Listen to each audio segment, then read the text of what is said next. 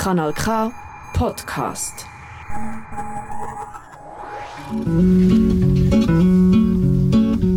Es gibt Leute, die würden alle die Wege nie. Nosotras Radio Stral wie immer in Kompass Radio Kanal K, das Pionierprogramm der Integration und Prävention aus, in Kanton Aargau. Weil sie hemmige haben. Sie vielleicht Ihr findet uns unter www.radiokanalk.ch und unter die Telefonnummer 079 355 06 dass 61. sie hemmige dass sie hemmige dass sie hemmige.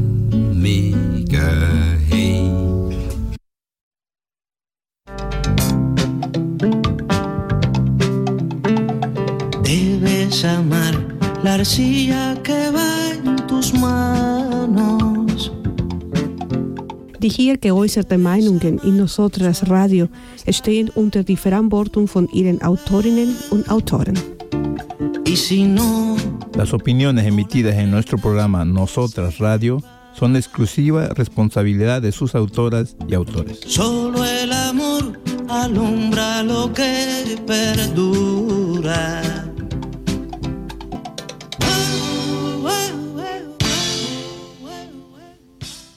Muy buenas noches a todas y a todos quienes nos escuchan, a nuestra apreciada y muy respetada audiencia. Hoy, que es miércoles 13 de septiembre, estamos en el estudio de Canal K en Cantón Argao, por aquí, por la lluviosa capital de Arao, y nos encontramos Alexandra Frey, Buenas noches con todos, un gusto nuevamente. y quien les habla, como siempre, Ligia Vogt.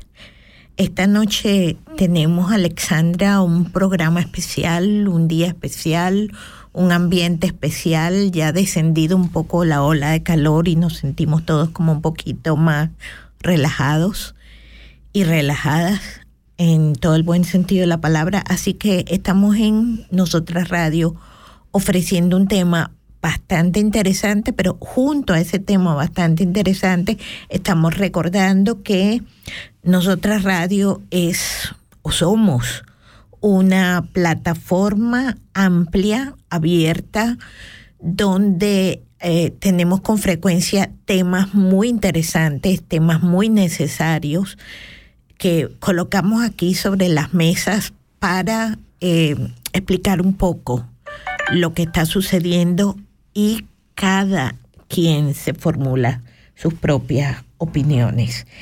Así que esta noche estaremos hablando de varios temas importantes y de una invitada muy, muy especial, con una organización muy, muy especial también. Ya sabemos que a todos nos pasa de alguna otra manera en, el, en la migración el padecimiento del síndrome de Ulises. Sería bien interesante que cada uno repase por allí qué es este síndrome de Ulises, este estrés crónico con el que muchos estamos. Y encontramos que a veces para salir un poco de este estrés, aprender alemán bueno, es una buena terapia, digámoslo Sí, sí, así. Por supuesto que sí, ayuda muchísimo. Sí, sí, para desestresarse. Y también otras terapias que sirven para esto es poder contribuir la solidaridad con los otros migrantes. Así que de esto estaremos hablando esta noche. Un poco de solidaridad, un poco de contribuir con los otros migrantes. También estaremos anunciando un evento muy interesante que va a suceder el 21 de octubre. Y eh, esta noche Alexandra y yo estaremos comentando, bueno, la aventura del lunes, Alexandra. Sí, fue, fue toda una gloriosa aventura, desde el tren hasta llegar, hasta encontrar el camino, pero salió todo muy bien, la verdad. Muy bien. Fue perfectísimo, fue una aventura. Todo fue perfecto. Sí, y encontramos una invitada maravillosa en el camino y se dio lo que se debía de dar, perfecto. Exacto. Y todas esas cosas, esos acontecimientos y esa aventura maravillosa que tuvimos, pues la resumimos en un par de audios, que es lo que estaremos comentando esta noche. de nuestra invitada y en esta en estos audios pues vamos a conocer ese trabajo interesante que esta persona está haciendo. Si quieres en este momento, bueno, nos animamos un poco, nos adelantamos a colocar sobre otra eh, mujer muy interesante que en su momento tuvimos aquí invitada y que tiene un evento, como ya he dicho, que se va a realizar el 21 de octubre. Estamos hablando de María Sánchez. Sí, sí, ella nos envió una interesante cápsula que nos gustaría compartir en este momento. Hola a todos, aquí, le, aquí les habla María Sánchez. Eh, soy miembro de, de la Gemeinnütziger Verein Mellingen y este año estamos liderando un nuevo proyecto que se llama Bundrameisen. Este año salimos con el proyecto a través de un mercado de talentos, Kunst und Talentmark Bundrameisen en Mellingen. Está planeado para el día 21 de octubre ese día por la tarde, a partir de las 2 de la tarde hasta las 8 de la noche hemos conseguido eh, vender o, tener la presencia de todos los eh, artistas que habíamos planeado inicialmente. Habíamos contado con 42 plazas y las hemos llenado todas, así que estamos súper contentos. Eh, y bueno, tenemos un programa en vivo muy interesante para toda la familia. Va a haber actividades para, para los niños de diferentes edades. Tenemos participación de, de los grupos de juego, de los Spielgruppen, tenemos participación de Kitas, tenemos participación de la ludoteca, de Mellingen. Eh, bueno, además de esto, va a estar con nosotros el grupo de Mariela Ferrer, Danza Centrum. Eh, van a bailar las niñas de Danza Centrum algunas canciones. Eh, vamos a tener la participación de un DJ, el DJ Danny D. Eh, va a estar con nosotros también un grupo de música griega, se van a estar presentando niños cantando, niños tocando instrumentos, vamos a tener comida para la familia, eh, pequeñas, o sea, hot dog, eh, algunas bebidas, algún vinito, algo para que la gente pueda disfrutar de una bonita tarde de otoño. y la entrada es gratuita. Queremos contar con, muchos, con mucha presencia de esas familias bonitas que puedan hacer que este proyecto siga creciendo bonito y siga pudiendo, pudiendo repetirse, ¿no? En los próximos años. Eh, como les dije, la entrada es gratuita, lo que queremos es que vengan, que conozcan a los expositores, que se hagan parte del talento que nos rodea y que sigamos trabajando juntos, como lo dice el título de este proyecto, como hormiguitas que consiguen milagros maravillosos. Eh, estoy a disposición para si necesitan preguntar algo adicional, si quieren ayudar con el proyecto. Mi nombre, repito, es María Sánchez, eh, mi número de teléfono 076-824-6017. También nos pueden visitar a través de la página web eh, de la Gemeinnütziger Verein Mellingen. Eh, que la dirección de correo igual se las doy, es www.gv eh. Eh, ahí dentro pueden encontrar, dentro del apartado de eventos, pueden encontrar información del mercado también. También nos pueden contactar a través de dirección de email bunderamaisen.gmail.com. Y eh, bueno, los esperamos, esperamos que puedan venir a disfrutar con nosotros de esta linda tarde. Muchísimas gracias por escucharme y que tengan un feliz día. Chao. Qué maravilla escucharte. María. Muy exacta la información de María, definitivamente. Sí, aquí pues ya no hay dudas, ya sabemos que María Sánchez nos está invitando a todas, a todos a participar en el evento de estas hormiguitas maravillosas y mágicas que son capaces de hacer esto y mucho más. Esto será entonces, como ella dijo, el 21 de octubre. Estaremos eh, allí quienes puedan, quienes podamos estar allí y pues apoyando este tipo de iniciativas. Como decíamos antes, esta noche estamos pues eh, rememorando la aventura de, de Berna. Estuvimos Alexandra Frey y yo entrevistando a Joana Müller Kersten y eh, a su experiencia con una organización de apoyo, de solidaridad, em, que se llama UMABEM, termina en M. esta organización de apoyo de solidaridad a otras personas, sobre todo en principio a personas de Venezuela, pero asimismo también a regiones, a otras regiones de Latinoamérica. Esta entrevista pues ha sido bien, bien interesante. Eh, yo creo que conocer lo que otras personas a su vez hacen por, por el resto de la humanidad es siempre una buena noticia. Entonces, eso es lo que hemos querido, Alexandra y yo, pues destacar las buenas noticias y esta maravilla que se está haciendo. Bueno, no queremos alargar esta introducción y tampoco queremos olvidarnos eh, lo tenemos muy presente las compañeras que, nuestras compañeras de la radio, que en este momento no están eh, físicamente con nosotras, pero que sabemos que nos están escuchando, pues un saludo muy especial para nuestras radialistas, para nuestras radialistas kurdas, para nuestras radialistas turcas, que una de ellas entiende español y para Liz y para Mayra, nuestras radialistas que hablan español, así también como para Ana Coelho, que habla portugués, y, bueno, para todas las compañeras, para Samar, que habla árabe, y para Rahaf.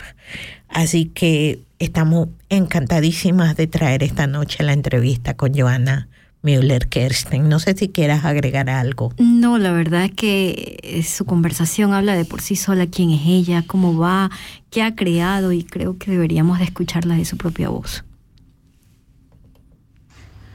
Buenas noches, Joana. Eh, bienvenida a nuestro programa. Estamos en Nosotras Radio. Estamos esta noche aquí con Alexandra Frey. Buenas noches con todos. Eh, Joana, que ya se presentará a sí misma, y Ligia Fock, quien les habla. Joana, en esta primera, en este primer bloque de la entrevista contigo, nos gustaría saber quién es Joana Falcón para Joana Falcón. Bueno, antes que nada, muchísimas gracias por esta invitación, esta oportunidad que me dan para presentarme y presentar mi proyecto. Muy agradecida con todos.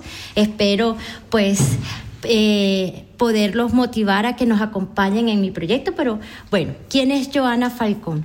Joana Falcón es una venezolana, vengo de Portuguesa, de Araure, de la ciudad de Gemelas, en Venezuela.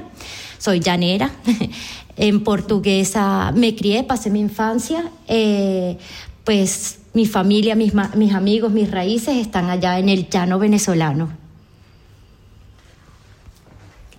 Bueno, el llano venezolano es un poquito para ponernos en ambiente, es como la pampa argentina, ¿no? El equivalente a la pampa argentina. Y esta es la tierra de la gente que su horizonte es el horizonte, o sea, no hay horizonte y tienen todo abierto. Así que sabemos por tu origen que eres llanera y que los llaneros, como la gente de las Pampas, es gente abierta y abierta siempre a un plan A, un plan B. Bueno, ya han pasado todo el alfabeto. Cuando hablamos de Joana Falcón, ¿qué, qué hace Joana Falcón? ¿Qué es Joana Falcón? ¿Cómo viniste y, y en qué punto estamos ahora? Pues bueno, para contar un poquito de, mi historia, eh, como dije, soy de los llanos de Venezuela. En Venezuela, pues, este, hice mis primeros pininos en la educación. Eh, estudié en Barquisimeto, en el Estado Lara, Ciencias Políticas. Me encantaban todo lo que eran los proyectos de Estado, todo lo que era ayudar y colaborar con las sociedades eh, menos privilegiadas para ayudar en procesos de desarrollo. Y de ahí, pues, salto a, la política internacional. Eh, tuve la oportunidad de trabajar con un partido político, con el partido de COPEI, fueron mis primeros pininos así en, dentro del mundo laboral. Ahí enseñaba a los jóvenes a, que querían participar en el mundo de la política, a, pues a cómo hacerlo, cuáles eran los, los, los pasos legales para, abrir, para abrirse paso en el mundo de la política.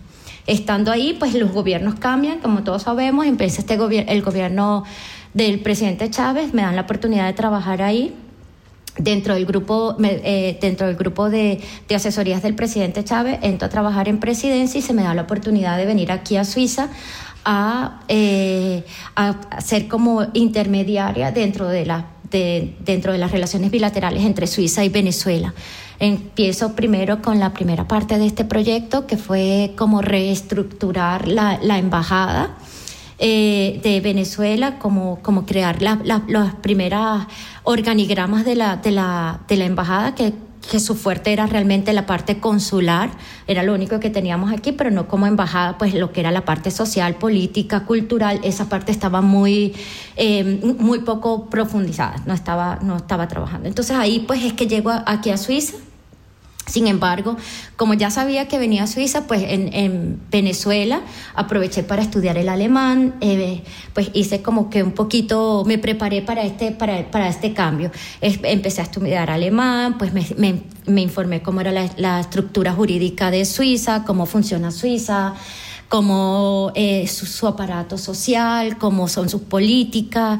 Entonces, pues bueno, no me vine tan, tan ciega a Suiza. Yo sabía también que iba a llegar a la parte alemana. Jamás me imaginé lo que iba a empezar. Pero me imagino que eso eh, se los contaré un poquito más adelante, cómo fue ese proceso de llegar e integrarme aquí a Suiza. En el siguiente capítulo. En el siguiente capítulo. ¿En qué año, en cuál año llegas a Suiza, Joana? Yo llego en el 2004 a Suiza. Este, pues bueno, era en un momento donde Suiza también estaba cambiando mucho sus políticas migratorias, aún era muy flexible para muchas cosas. Eh, también tuve la oportunidad de llegar a Lucerna, entonces pues conozco Lucerna muy bien. Eh, de hecho, puedo comparar ahorita Lucerna con muchos otros cantones y puedo decir que, que Lucerna, a pesar que siempre se nombra base, Lucerna puede dar mucho que eh, Lucerna tiene muchísimo que dar a otros cantones de información sobre los procesos de integración, porque creo que Lucerna está muy avanzado en, esos temas en relación con Berna u otros cantones que he podido vivir.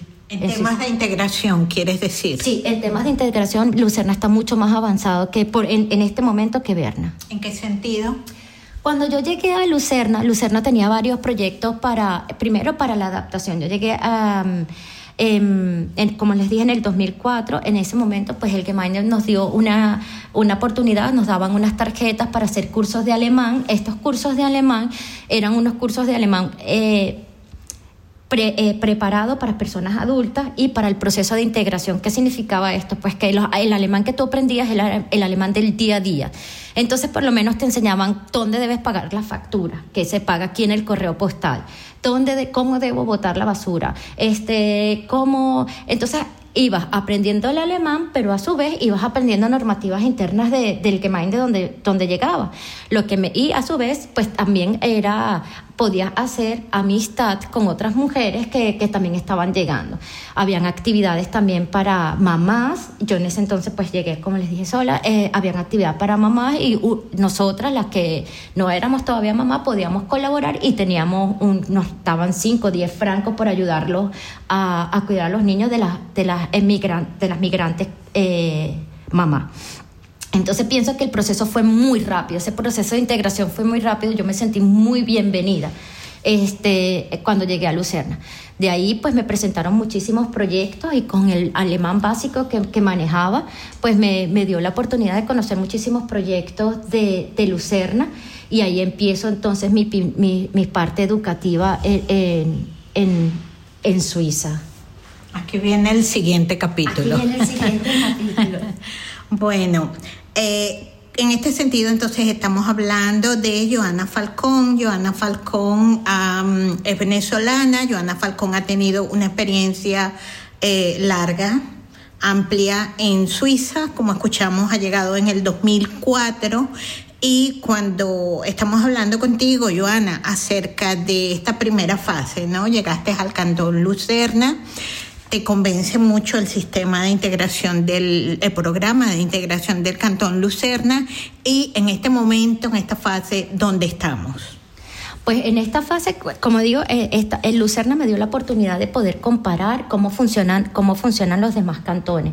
Em, cuando yo llego a Lucerna, ya sabía que tenía que, venir a trabajar a Berna, sin embargo, pues viajaba, eh, viajaba todo el tiempo de Lucerna a Berna no me daba una perspectiva amplia de cómo era Berna, pero yo sabía que Berna, pues, de por sí la capital de Suiza y que era la capital diplomática, aquí se manejaban todo lo que eran las relaciones con el mundo, ¿no? De Suiza.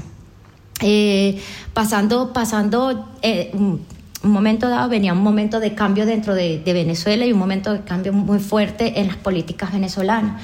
Lo que me tocó pues asumir con mayor rapidez un proceso de aprendizaje acerca de las políticas y las relaciones bilaterales entre países. Eh, Venezuela nacionaliza una empresa eh, suiza, la Holcim, entonces nos tocó eh, pues, empezar a estudiar todo lo que eran las leyes, las leyes eh, sobre cómo eran estos procesos de nacionalización, la indemnización y todo esto. Entonces fueron procesos muy, muy, muy rápidos, pero a sabes muy profundos de todo lo que era la normativa suiza.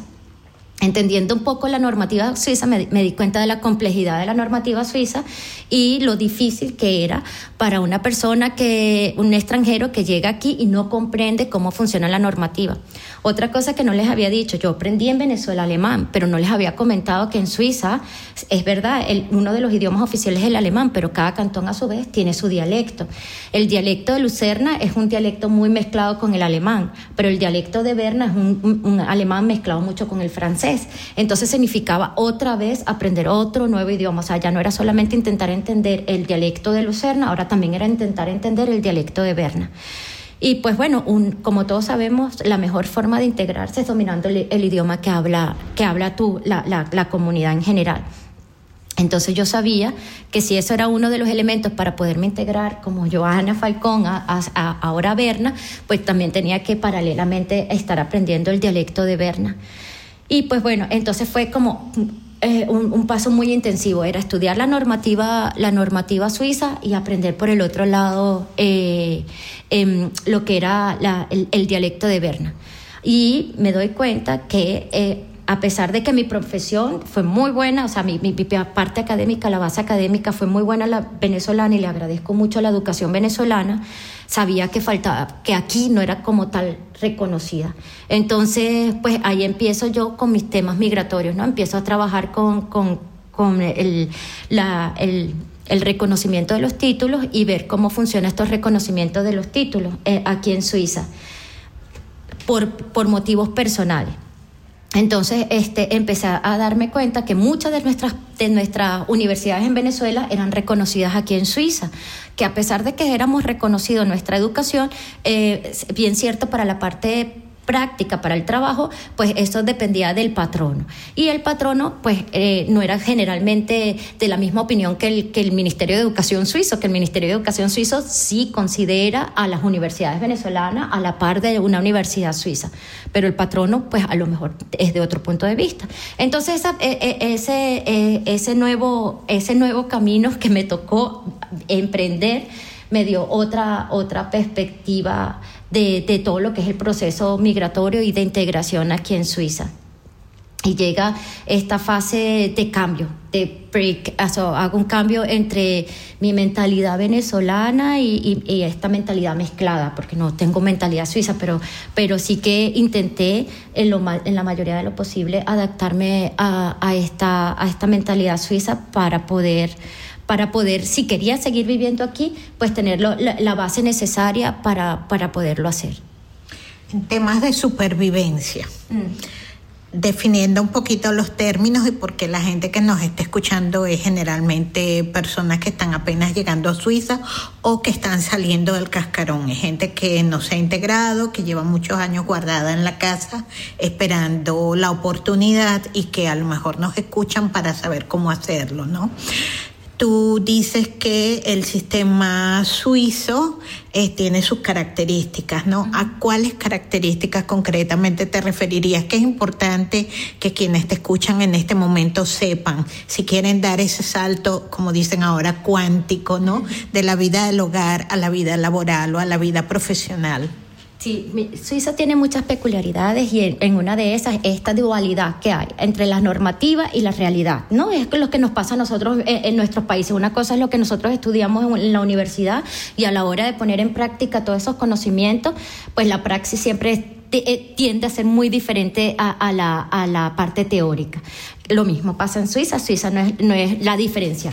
Este, las normativas suizas eh, dicen unas cosas, pero la realidad es otra. Las personas que por lo menos, sobre todo yo les recomiendo a, las personas que están llegando aquí y quieren eh, em, activarse en el mundo laboral con las carreras que traen de base de sus países, pues lo primero que les diría es ver si de verdad sus universidades son reconocidas, sus títulos deben estar eh, debidamente em, traducidos, deben tener la postilla de la Haya, o sea, un, pre, un, pro, un pre-calentamiento, es una preparatoria que hay que hacer antes de, emigrar a cualquier país. Una vez que tú llegas aquí y que no hiciste ese pre, eso no significa que no, vayas, no puedas tener oportunidades hay esta nueva fase de ver eh, si eh, en qué área te gustaría trabajar, pero lo primero que yo le recomiendo a todo el mundo es aprender el idioma del cantón donde tú estés. El idioma es tu, es, es tu base para empezar. Este, una vez que tú aprendes el idioma, eh, o que por lo menos dominas el idioma o que te puedes hacer entender, ver en qué área te quisieras desarrollar. Una vez que te, que te quisieras desarrollar en, esta área, los quemaintes y los cantones tienen muchísimas organizaciones, muchísimas instituciones que están eh, subsidiadas por los estados para darte orientación en en el área que tú quieras, en, el área que tú te quieras desarrollar. Este, por lo menos nosotros aquí por, en Berna tenemos el PITS, el Beruf Información Centrum. Entonces, pues uno va con su perfil, ellos te estudian, te dicen, mira, esto es lo que tú hacías antes, más o menos aquí en Suiza podrías hacer esto. Yo pasé por ahí, este, pero realmente las opciones que me daban no eran opciones que a mí me gustaban, ¿no? Y yo venía ya con una idea clara de lo que yo quería hacer, que con el tiempo sí que se ha, variado muchísimo, eh, es verdad, uno tiene que entender que va a haber un proceso de resiliencia, un proceso en donde tú tienes que saber que a lo mejor no puedes hacer las cosas como tú querías, pero hay otro, otro plan B, C que podría ser paralelo a lo que tú realmente querías. Pero lo primero que yo digo es, información.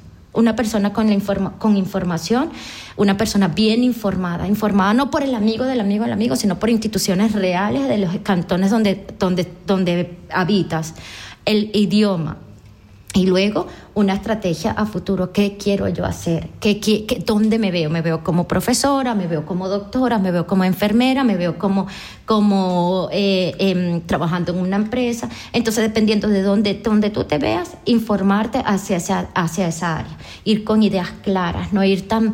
Nosotros los latinos tendemos mucho a, bueno, podría hacer esto, podría hacer lo otro.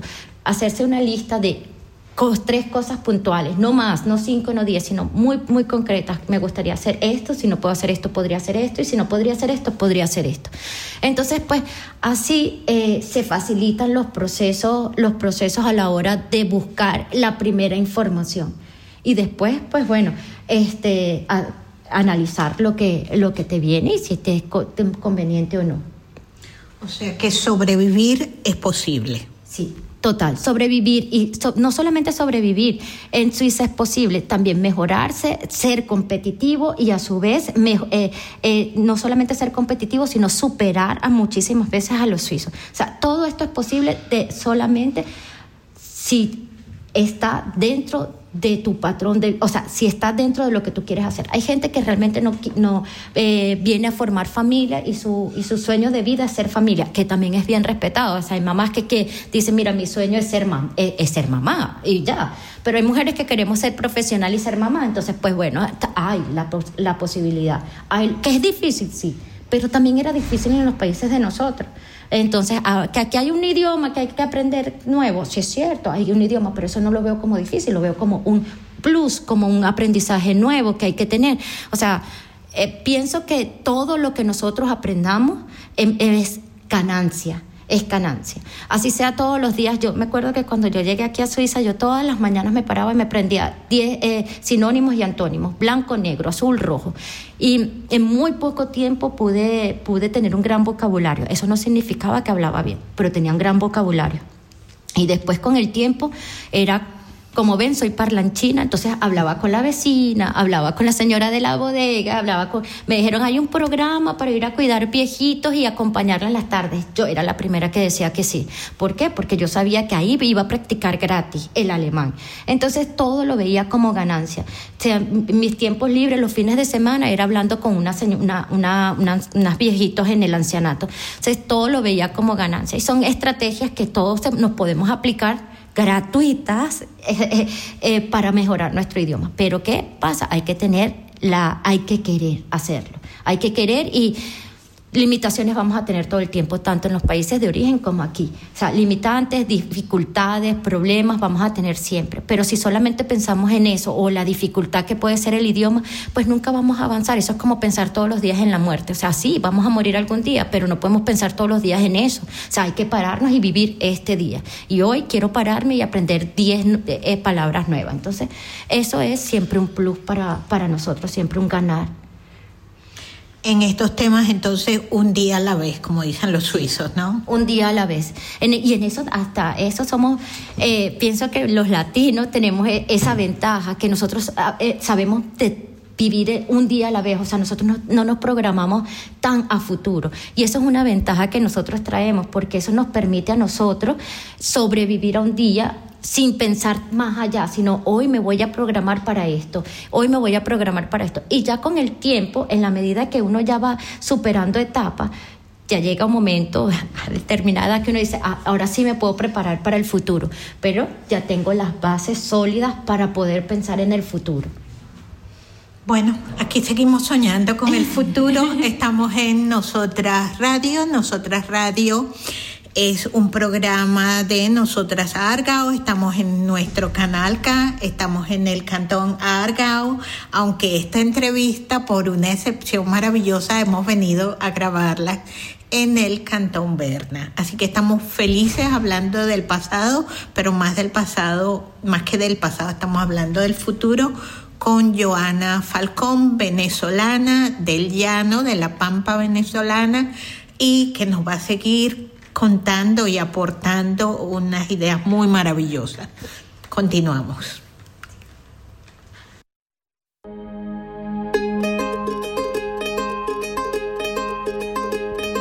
Sabes, hace tiempo que no hablamos. Tengo tanto que contarte. Ha pasado algo importante, puse el contador a cero. Fue como una ola gigante arrasó con todo y me dejó desnuda frente al mar.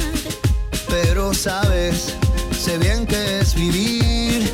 No hay tiempo para odiar a nadie, ahora sé reír. Quizá tenía que pasar, no es justo, pero solo así se aprende a valorar.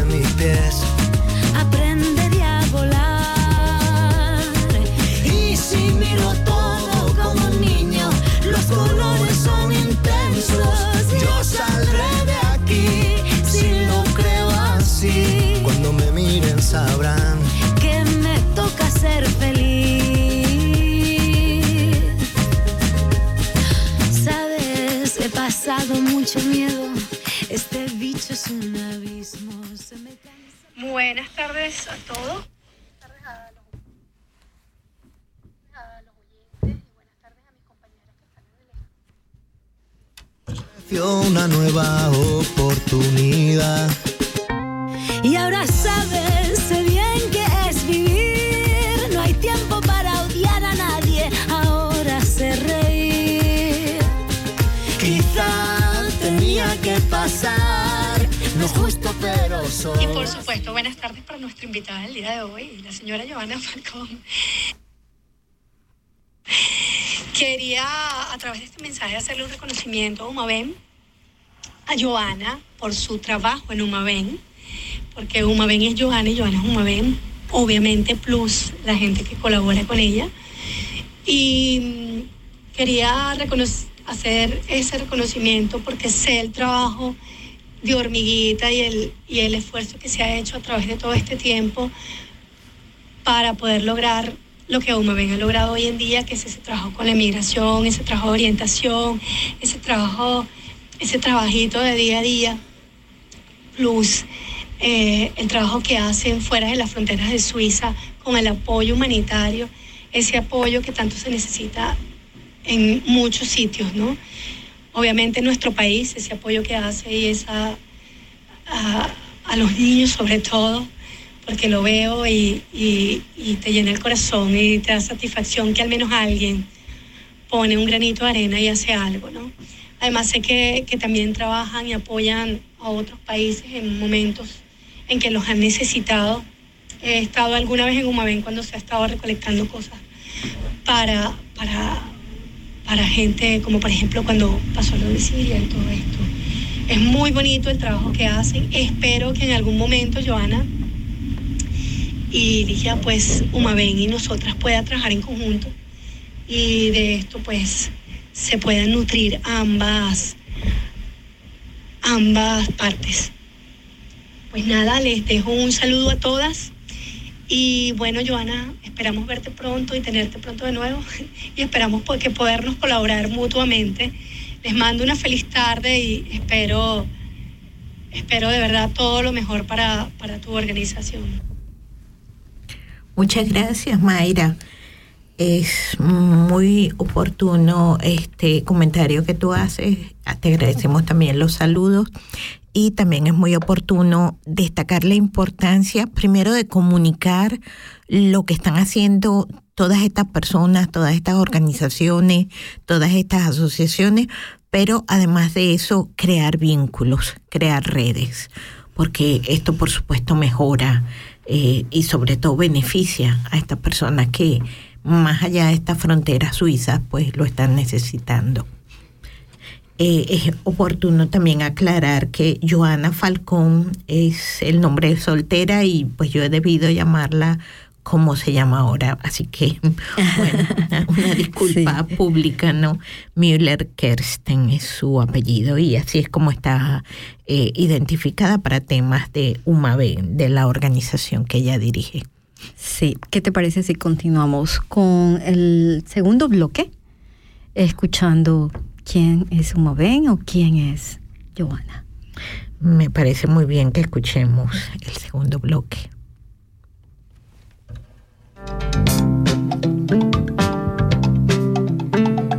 Debes amar la arcilla que va en tus manos.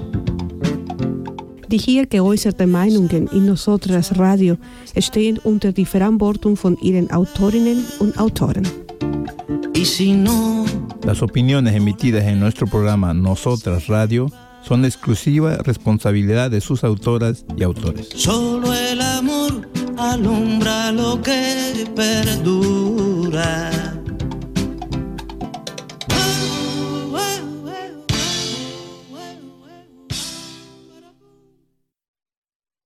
Bien, estamos en Nosotras Radio, como todas sabemos, Nosotras Radio o Nosotras Radio. Es un programa de radio que trabaja en el canal K para las y los migrantes en el Cantón Argao, pero que nos escuchan, no solo en el Cantón Argao, nos escuchan en todos los cantones de Suiza y extracantonal y además también nos escuchan fuera. Hay gente que está en España, hay gente que está en Venezuela, hay gente que está en Marruecos. Por cierto, nuestras palabras de solidaridad con Marruecos en, este, en estos momentos tan duros que están pasando.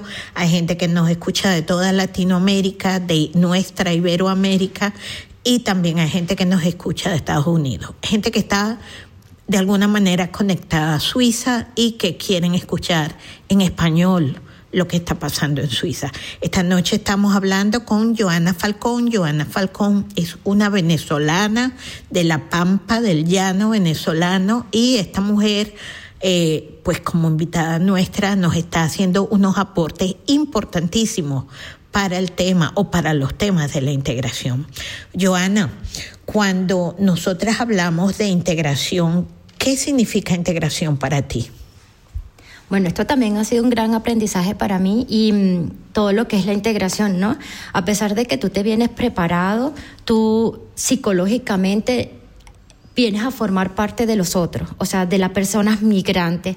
Esta sensación personal, o sea, que yo no la había vivido nunca ni la había experimentado, me viene a, dar también un crecimiento en la parte, en la parte espiritual, porque eh, fue muy difícil entender que ya no hablaba el idioma, que no me podía expresar muy bien, que quería expresar muchísimas cosas, pero no lo podía porque tenía la limitante del idioma. Esto me hizo, me hizo replantearme cómo hacer, cómo lograr mejorarme y cómo lograr eh, ser parte de esta comunidad.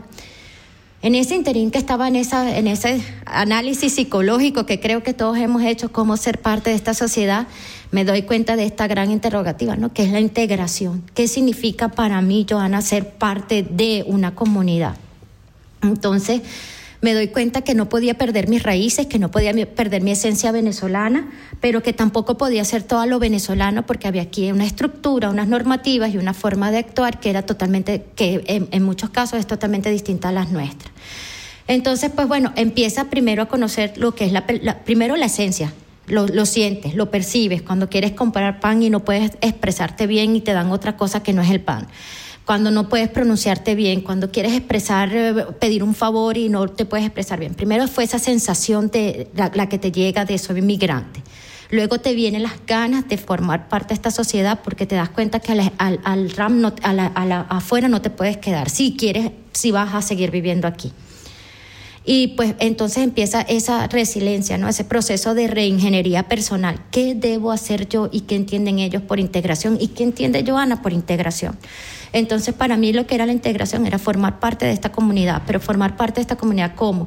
O sea, aportar laboralmente, aportar al fisco, eh, entender sus leyes, entender sus normativas, dónde camina la gente en el rayado amarillo, que en el rayado amarillo no se corre, se espera, se ve, se saluda, este, se cruza. Eh, era e, ese proceso de integración, la basura, aquí le tienen un culto a la basura, aquí lo, orgánico va por un sitio, lo plástico por el otro, entonces eran pequeños pasitos, eran pequeños pininos que yo sabía que podía hacer en la parte de integración. Pero luego viene, pues yo me imagino que eso es algo muy personal, que es eh, esa, la avaricia personal, las la ganas de seguir más. O sea, ya estaba, ya entendía que era una esencia personal, ya entendía que para, estar, para empezar mis primeros pininos de la integración tenía que entender cómo funciona el sistema, pero ahora yo quería ser parte del sistema y había entendido que para poder para poder cambiar el sistema o para poder entender el sistema no lo podía hacer desde afuera, lo tenía que hacer desde adentro. Entonces, ¿qué significaba cambiar el sistema o entender el sistema desde adentro? Que tenía que entender cómo funcionan sus leyes, pero ya no era solamente entender, era leer sus artículos, entender sus normativas, sus normativas legales, sus normativas en materia de educación, este, sus normativas en materia de integración. Entonces, pues es ahí donde empiezo mi primera Ausbildung, que, que se trata acerca de la cultura suiza, de un, Ausbildung que tenía hace muchísimo tiempo la Cruz Roja, lástima que ya no lo hace, que es acerca de, de, estos temas de integración, cómo asesorar a, migrantes en, en, eh, para, para para reconocer sus títulos, cómo eh, asesorar a migrantes en la materia de matrimonio, nacimiento de hijos y todo esto. O pues bueno, eso fue el primer paso que hice, el primer curso que hice, que lo hice con la Cruz Roja, lo cual me pareció súper interesante porque me dio a entender cómo funcionaban las normativas y también me dio a ver qué tan rápido puede cambiar todo en Suiza. Luego, estando ahí, estando en este proceso, pues ya, como les había comentado anteriormente, este, había, había empezado a hacer un, eh, había, eh, terminó este Ausbildung, pero ya había empezado a hacer este trabajo en la, en la universidad, eh, había empezado este trabajo en la, en la, en, en, la, en la Embajada de Venezuela. Estando en la Embajada de Venezuela, manejaba siempre el español y pues poco el alemán, así lo que me obligó a utilizar a, y prepararme mejor en el alemán. Entonces aproveché este tiempo de laboral y yo decía, ok, perfecto, puedo asesorar a la gente, pero necesito mejorar mi alemán, no puedo bajar mi alemán. Cuando estoy ahí me doy cuenta que una de las cosas que más preguntaban las personas, a pesar de que no era nuestra área en la embajada, era asuntos sociales, de integración. Y nos da, damos pie a crear un departamento social en, la, en las embajadas y llamar a otras embajadas amigas latinoamericanas a incluir este, esta, este departamento dentro de sus embajadas. Porque el primer, la primera puerta que toca un extranjero cuando llega a Suiza es su embajada para preguntar cómo funciona el sistema educativo, el sistema de salud, el sistema Entonces, pues era una buena idea eh, o un buen aporte si nosotros embajada pues asesorábamos a nuestros connacionales eh, o éramos su primera puerta de inicial, ¿no? Hacer un listado con todas las organizaciones cantonales donde ellos se podían asistir y donde se podían asesorar. Esto dio origen a muchísimas cosas que todavía hoy en día, por lo menos el, ciclo, el ciclo de cine latinoamericano, tú puedo decir que tuvimos nosotros, eh, fuimos los, los que empezamos con, con esta idea, o sea, era como darle una puerta, un pequeño, una pequeña eh, puente a los, a los latinos que llegábamos a, estas comunidades. Ahí me doy cuenta que el proceso de integración también tiene dos caras.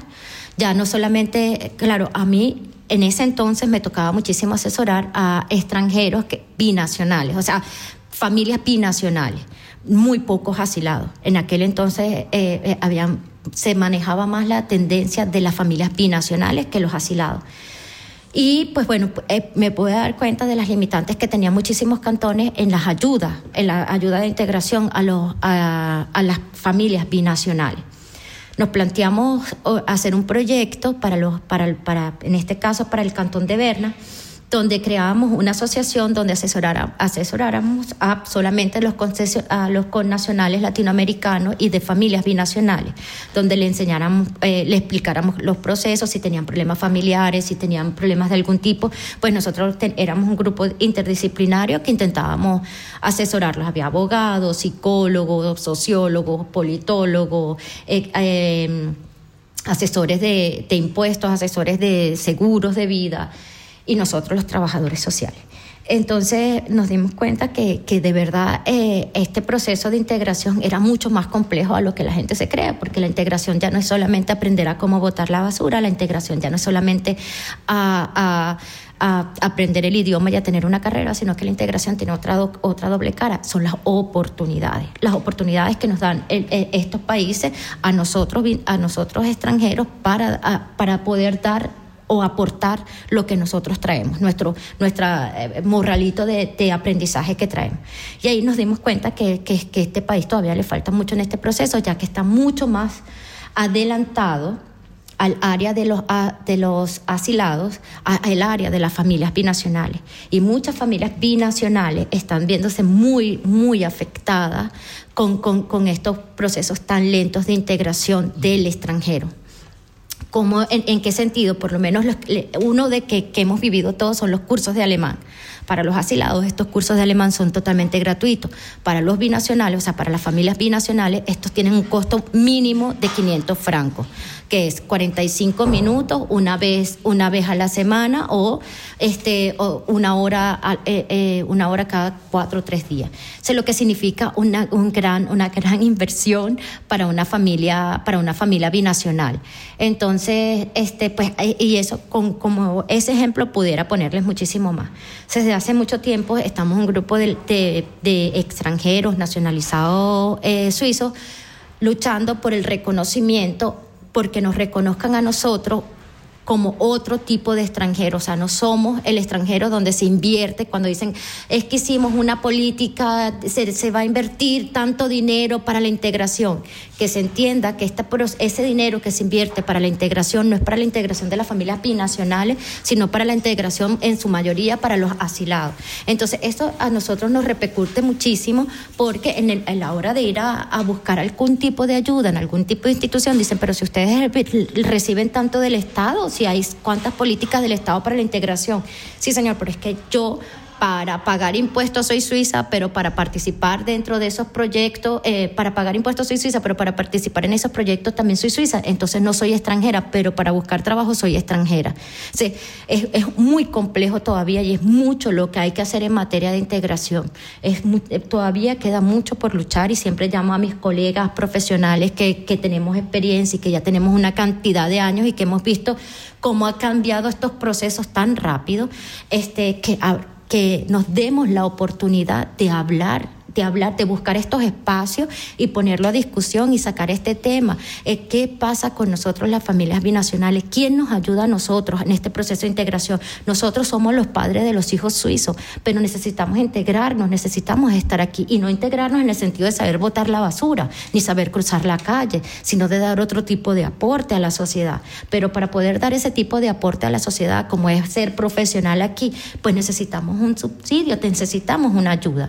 Entonces, las cuales ustedes se la van a ver retribuidas después con nuestro, con nuestro aporte al fisco. O sea, no es algo que nos los van a regalar, sino que es algo que después nosotros pues, vamos a regresar al fisco. Entonces, ahí es donde todavía nosotros tenemos mucha tela que cortar y mucho que trabajar en la, en materia de integración. Por eso yo les decía que para mí este tema de la integración sigue siendo un tema muy complejo porque eh, tiene muchísimas caras, ¿no? Entonces, y hay una cara que está siendo muy poco visible, hay una cara que no se está viendo. Y más porque también también compromete mucho la imagen de los suizos, ¿no? Porque es mi esposo el suizo, mi esposa la suiza, que hace tanto por mí, no puedo estar diciendo que la Suiza tiene una mala política de integración, pero a su vez tú lo ves dentro de, los ingresos de la familia, cómo afecta esto a los ingresos de la familia cuando es uno solo trabajando y pagando cursos de alemán y pagando Ausbildung, estudios superiores o estudios, estudios de cualquier tipo, cursos de cualquier tipo, cuando no tiene subsidio del Estado. Y les cuento una anécdota que me pasó en la universidad en la universidad estoy con una colega extranjera y me dice, oye, pero qué mal alemán tienes tú. Yo con tantos años, yo apenas tengo siete años en la Suiza y tengo este alemán. Yo le digo, porque usted es asilada, a usted le pagaron todos los cursos de alemán. Esta que está aquí tuvo que aprender el alemán en su casa y pagar los cursos de alemán que medianamente podía pagar durante para poder cumplir con los requisitos obligatorios de tener un certificado B1, B1 porque de paso se dividen en B1-1, B1-2, B1-2, B2-3, B1-2, 2-4, hasta lograr conseguir el certificado que te pide para ir a la universidad. El, primero el de trabajar, que antes era B2, ahora creo que lo bajaron a, a, A2, pero antes era B2. Y para ir a la universidad es C1. Pero nadie ve, todo el mundo cree, ah, pero B1 y C1 es muy, es muy cerca. No ven que eh, para poder llegar a, al B1 o al B2, que es ahora el que exigen, hay B11, B12, B13, B14, y cada uno de esos cursos, añádale que cuesta entre 500 a 600 francos económico. Entonces, pues por supuesto que, su, que cuando tú ves cómo empieza su carrera asilado y cómo empieza mi carrera eh, casada con suizo o, o, con algún, o por algún tipo de, de, convenio entre Suiza y Venezuela, estar, tener un tipo de permiso aquí, este, es desleal, la competencia es totalmente desleal. Entonces, claro, cuando tú se lo dices así en la cara, señora Silante, usted tuvo todo subsidiado del Estado. De hecho, usted está haciendo este máster gracias al subsidio que todavía tiene, a pesar de que usted trabaja. Usted todavía tiene subsidio por ser asilada. Yo no. Yo no, yo soy, yo, yo tengo una beca y de paso tengo que mantener una, una nota en la universidad. Entonces, o sea, es, no, no es lo mismo. No es lo mismo tu carrera para integrarte así como la mía, familia binacional. Entonces, Claro, esto siempre genera muchas sensaciones, muchos dolores, porque hay personas que, pues bueno, ahorita eh, mis hermanos venezolanos están pasando una situación muy dura y muchos son mis hermanos venezolanos los que vienen para acá con una maletica llena de ilusiones, pero eh, estamos hablando de justicia. La justicia no puede ser ciega para uno y, flexible para otros. La justicia es ciega, la justicia debería ser equilibrada. Entonces, no porque tú pasaste una situación difícil allá significa que yo deba pasar una situación difícil para acá, para mí. Deberíamos tener los dos la misma oportunidad. Si a ti te dan la oportunidad de ir a la universidad, porque a mí no? Porque a mí no. Entonces eso es lo que yo siempre vivo luchando aquí y siempre intento tematizar con mis colegas y tematizar con mis colegas asilados, que lo, tengo muchísimos colegas asilados entonces tematizarlo, de que entiendan de que somos dos caras de la integración. Es tu cara, así que, te hacen propaganda a diestras y discriminadamente por todos los medios, y somos nosotros los binacionales que nadie habla y aboga por nosotros, nadie. Entonces llega la hora de que mis colegas binacionales o de familias binacionales despertemos un poco y le abramos el, el, camino a otros binacionales que también vienen atrás. ¿Para qué? Yo siempre digo que me estábamos hablando antes de la mano amiga es yo siempre parto del principio de ser el apoyo para otro, para otro colega o otro compañero, porque yo nunca sé qué tan lejos pueda llegar ese colega. Y si él llega lejos, lo más seguro es que a veces pueda que, que suceda, se acuerde de ti y que tú nunca sabes el día de mañana a quién estás ayudando. Entonces yo parto del principio que si nosotros le, le, facilitamos, que, que, que, todo el mundo sabe que el, el, camino aquí en Suiza no es fácil, pero si le facilitamos las vías de, de, de, de integración al que viene, a la familia que viene, podemos mejorar podemos mejorar la, la, la, imagen de nosotros los extranjeros aquí y podemos mejorar la, el proceso de integración de otros extranjeros aquí y puede ser mayor el aporte. O sea, yo siempre pienso en ganar, ganar, ganar, ganamos todo. Si yo te ayudo a ti, extranjero, que vienes detrás de mí, a que tu proceso sea mucho más fácil que, el que yo tuve, entonces pues eso puede a su vez aliviar al sistema en otros aspectos. Entonces, que, y cuando digo aliviar y facilitar, todo el mundo dice, bueno, es que no le puedes facilitar todo a todo el mundo. El camino aún así, que yo te lo abra, es un camino, es un camino de desierto, porque eso depende de tus capacidades y tu avance personal, porque aprender el alemán no es lo mismo para mí que para ti, aprender el francés no es lo mismo para mí que para ti, ir a la universidad no es lo mismo para mí que para ti. Entonces todos tenemos un nivel de aprendizaje distinto. Entonces no es que te estemos aliviando, pero te estamos dando oportunidades y estas oportunidades tú las puedes aprovechar o no. Entonces eso es lo que yo siempre intento eh, hablar y, y espero pues que, sea, que esto haga eco en otras familias binacionales y en estas personas que trabajan en instituciones de asesoría eh, para extranjeros o asesoría para suizos, pues que toquen estos temas, que es necesario ahorita llamar y despertar a la, a la conciencia suiza sobre quiénes somos nosotros, los, las familias binacionales, que no somos el migrante que ellos creen donde va su saco de dinero de los impuestos para el tema migración, no somos nosotros. Y que realmente necesitamos apoyo, que es lo otro, que sí necesitamos este apoyo, porque sí queremos crecer, porque sí queremos eh, seguir en este proceso de, de de inclusión, en que yo lo llamo más inclusión que integración, porque nunca vamos a poder estar integrados, pero sí incluidos dentro del sistema.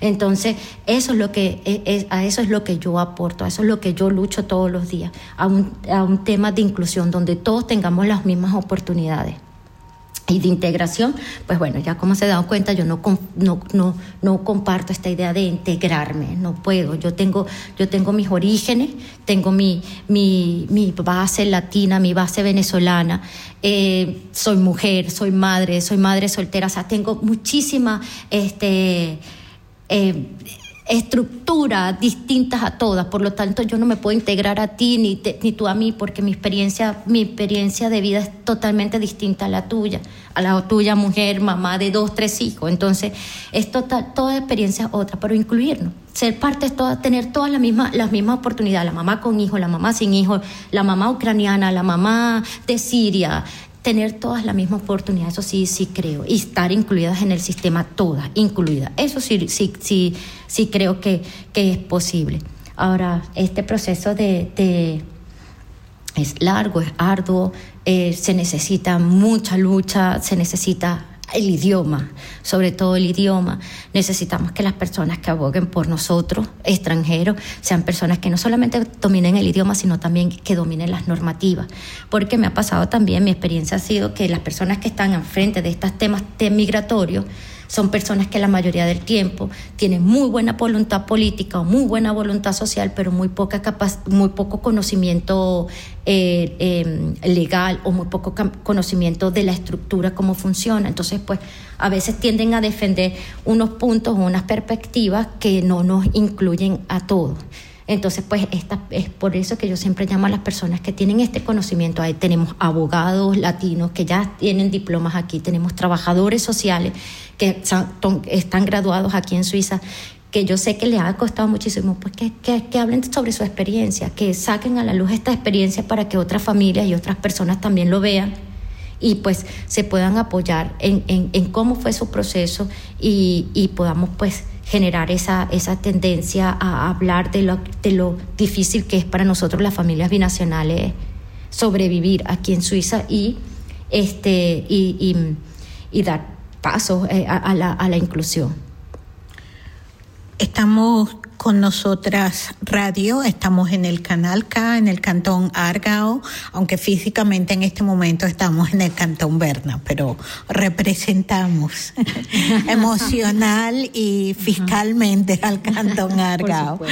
Esto es una entrevista con Joana Falcón. Estamos recordando que Joana Falcón es venezolana y que nos hemos desplazado esta noche hasta Berna para conocer quién es ella, qué hace ella y su aporte a la integración en Suiza. Me gustaría inventar un país contigo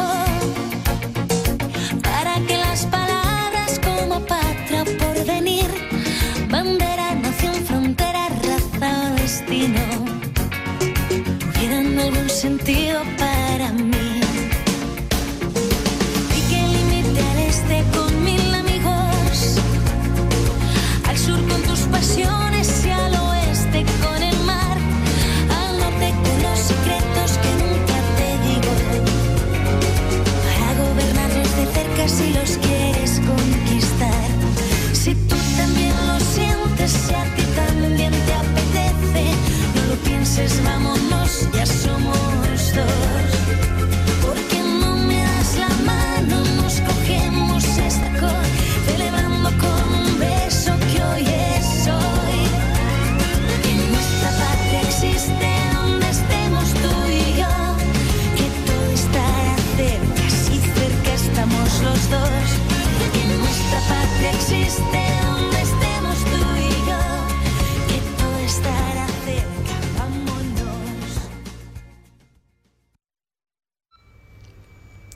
Bien, aquí estamos en Nosotras Radio, en el canal K, en el Cantón Argao, aunque esta entrevista la estamos grabando esta noche en el Cantón Berna, en la sede de una institución, de una organización que se llama UMABEN y que eh, es el objeto esta noche de nuestra entrevista.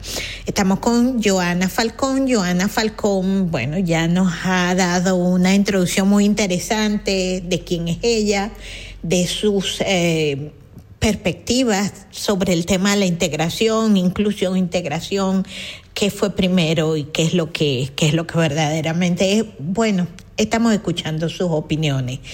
Joana, antes de irnos a la pausa musical, hablábamos de que nosotras Argao, que es la mamá de nosotras Radia, nos había eh, o te había servido a ti personalmente o a tu organización de inspiración. Esto nos llena así como que de orgullo y queremos aprovechar la coyuntura para saber eh, qué y por qué.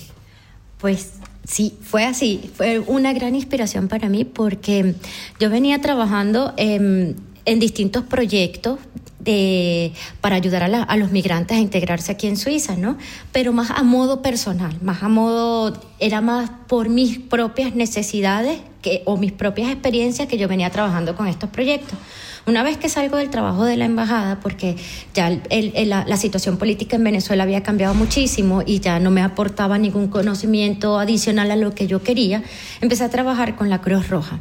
En la Cruz Roja eh, realicé un proyecto me di cuenta, quería formar familia y me había dado cuenta que Berna tenía muy poca capacidad para, para apoyar a las madres y, y las, sobre todo a las madres que trabajaban. Entonces, ah, tenía que o conseguir un trabajo, si quería, que, eh, quería ser mamá, tenía que conseguir un trabajo que me permitiera pues ser mamá y eh, trabajar. Lo que sabía que tenía que reducir el pensum, pero estando ahí, buscando mis opciones, me di cuenta que no existía eh, una organización como tal que colaborara con los padres y si no, pues era muy costoso.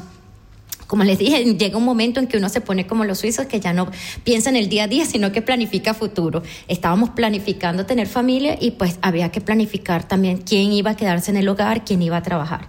Y como se han dado cuenta, siempre me ha gustado trabajar y me ha gustado mucho estudiar. Entonces, pues, eh, se me ocurrió la idea de la Cruz Roja tenía un proyecto que era para eh, eh, dar clases a migrantes para ser nani, para ser cuidadora. Y yo les decía, ok, está muy interesante esto, pero a la otra parte, a la familia que va a contratar esa nani, le es muy costoso tener, tener una nani. Y a su vez, ¿por qué no unimos este cuento de la nani, de la, con el trabajo, o sea, que estas señoras que van a hacer este curso con ustedes no salgan después a estar sin trabajo, sino que, que de una vez le- le hagamos como un nexo a esto, ¿no? Y así, fuimos como, así fue como hicimos nuestro primer, o hice mi, mi primer proyecto aquí, que fue em, un Kinder Petroleum, pero era un Kinder Petroleum entrelazado con el estudio, o sea, entrelazaba a las chicas que estaban haciendo este Ausbildung con las mamás que lo necesitaban. Y entonces de ahí salió la idea de también que sea un Kinder Petroleum Notfall y que ese proyecto lo llevara a la Cruz Roja. Una de las cosas que tenemos nosotros los trabajadores sociales es que tenemos muy, buenas ideas, pero no lo podemos hacer negocio, o sea, no lo podemos hacer rentable. Y por lo que me tocó entregar ese proyecto a la Cruz Roja y la Cruz Roja lo hizo rentable. ¿En qué sentido? Eh, la Cruz Roja primero cobraba a, la- a las señoras que iban a hacer el curso y a su vez cobraba a, las- a las mamás este, que necesitaban este apoyo. Entonces hicieron como tres, eh, tres, gracias a que yo quería que esto fuera, una de las cosas por las cuales yo doy mi proyecto era que yo quería que fuera para todo tipo de mamá, o sea, que no solamente a la mamá que trabajaba en la empresa, a la doctora, sino también a la mamá que trabajaba en la limpieza o en el- la hotelería, que eran las que realmente más necesitaban este tipo de ayuda. Entonces logramos hacer una especie de convenio que yo donaba este proyecto siempre y cuando existieran tres pauchales, o sea, un pauchal menor para la, o sea, que se cobrara de acuerdo a los ingresos de las personas. Esto era a su vez cada quien y que las personas que trabajaban como nani pudieran organizar su pénsul de trabajo de acuerdo también a su hogar. Entonces esto nos permitió muchísimas cosas. Primero, tener eh, nanis eh, que, que todos les pudiéramos pagar. Segundo, tener un trabajo después de salir de, tu- de tus estudios. Y tercero, tener un trabajo flexible que tú te lo pudieras colocar tu pausal al- a- a- dependiendo a tu, a, tu nivel eh, tú poder trabajar dependiendo de las necesidades de tu hogar. O sea, si tenías un bebé pequeño y el papá llegaba en la noche, pues tú podías trabajar en la noche y así sucesivamente. Esto fue todo un éxito y ahí me doy cuenta pues que, que hay la necesidad de, eh, que habían otros tipos de necesidades aquí. Me di cuenta otra vez por mi experiencia personal de que habíamos muchos muchos extranjeros calificados que no teníamos que no teníamos no, no teníamos esta oportunidad de dar y que si dábamos no teníamos re- recibir del Estado en forma monetaria una recompensación por nuestros estudios. Entonces ahí sale el segundo proyecto que se queda HEX, por cierto, que es eh, una pasantía para extranjeros calificados. Esta pasantía trata de entrelazar trabajo y persona. Esto te da a ti, eh, extranjero, una experiencia laboral y a, a la, a la empresa un primer impacto de ver este, qué tan interesante es trabajar con, estos extranjeros y con, esos diplomas, porque era lo que siempre me decían, ok, chévere, tu diploma está reconocido, pero no sabemos cómo trabaja. Entonces, pues se dio esta, esta oportunidad, eh, por- oportunidad de este proyecto, un- elaboré este proyecto, un practicum para eh, extranjeros calificados, pero también quería que no solamente fuera mujeres, sino que a mujeres y a hombres. Y fue muy interesante, pues porque pude trabajar con distintas organizaciones aquí y a través de esas organizaciones eh, aprendí que eh, tenemos muchísimo que aportar, pero que necesitábamos otro tipo de nivel de, de, de, estudios aquí en Suiza para poder dirigir tus propios proyectos.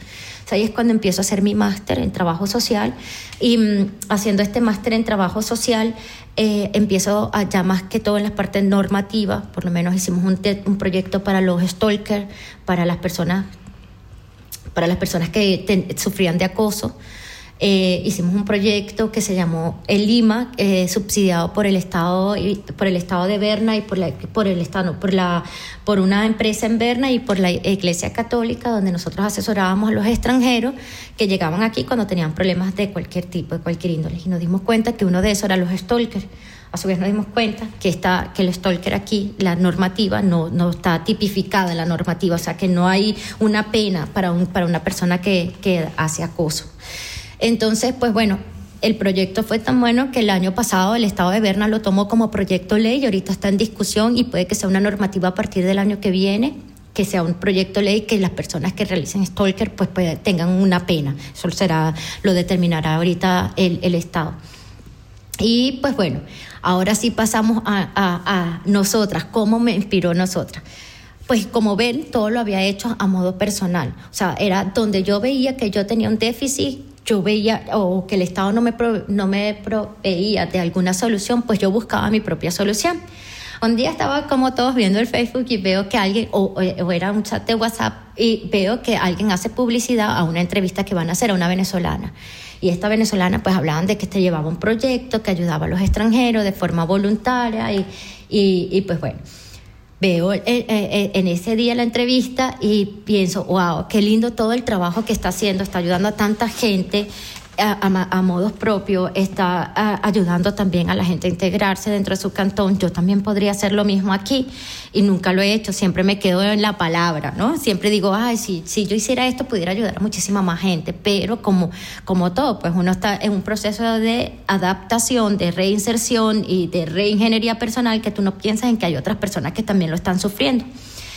Y mm, pues bueno, yo dije, pues tengo una idea que a lo mejor eh, si esta señora lo hizo, yo voy a intentar hacerlo.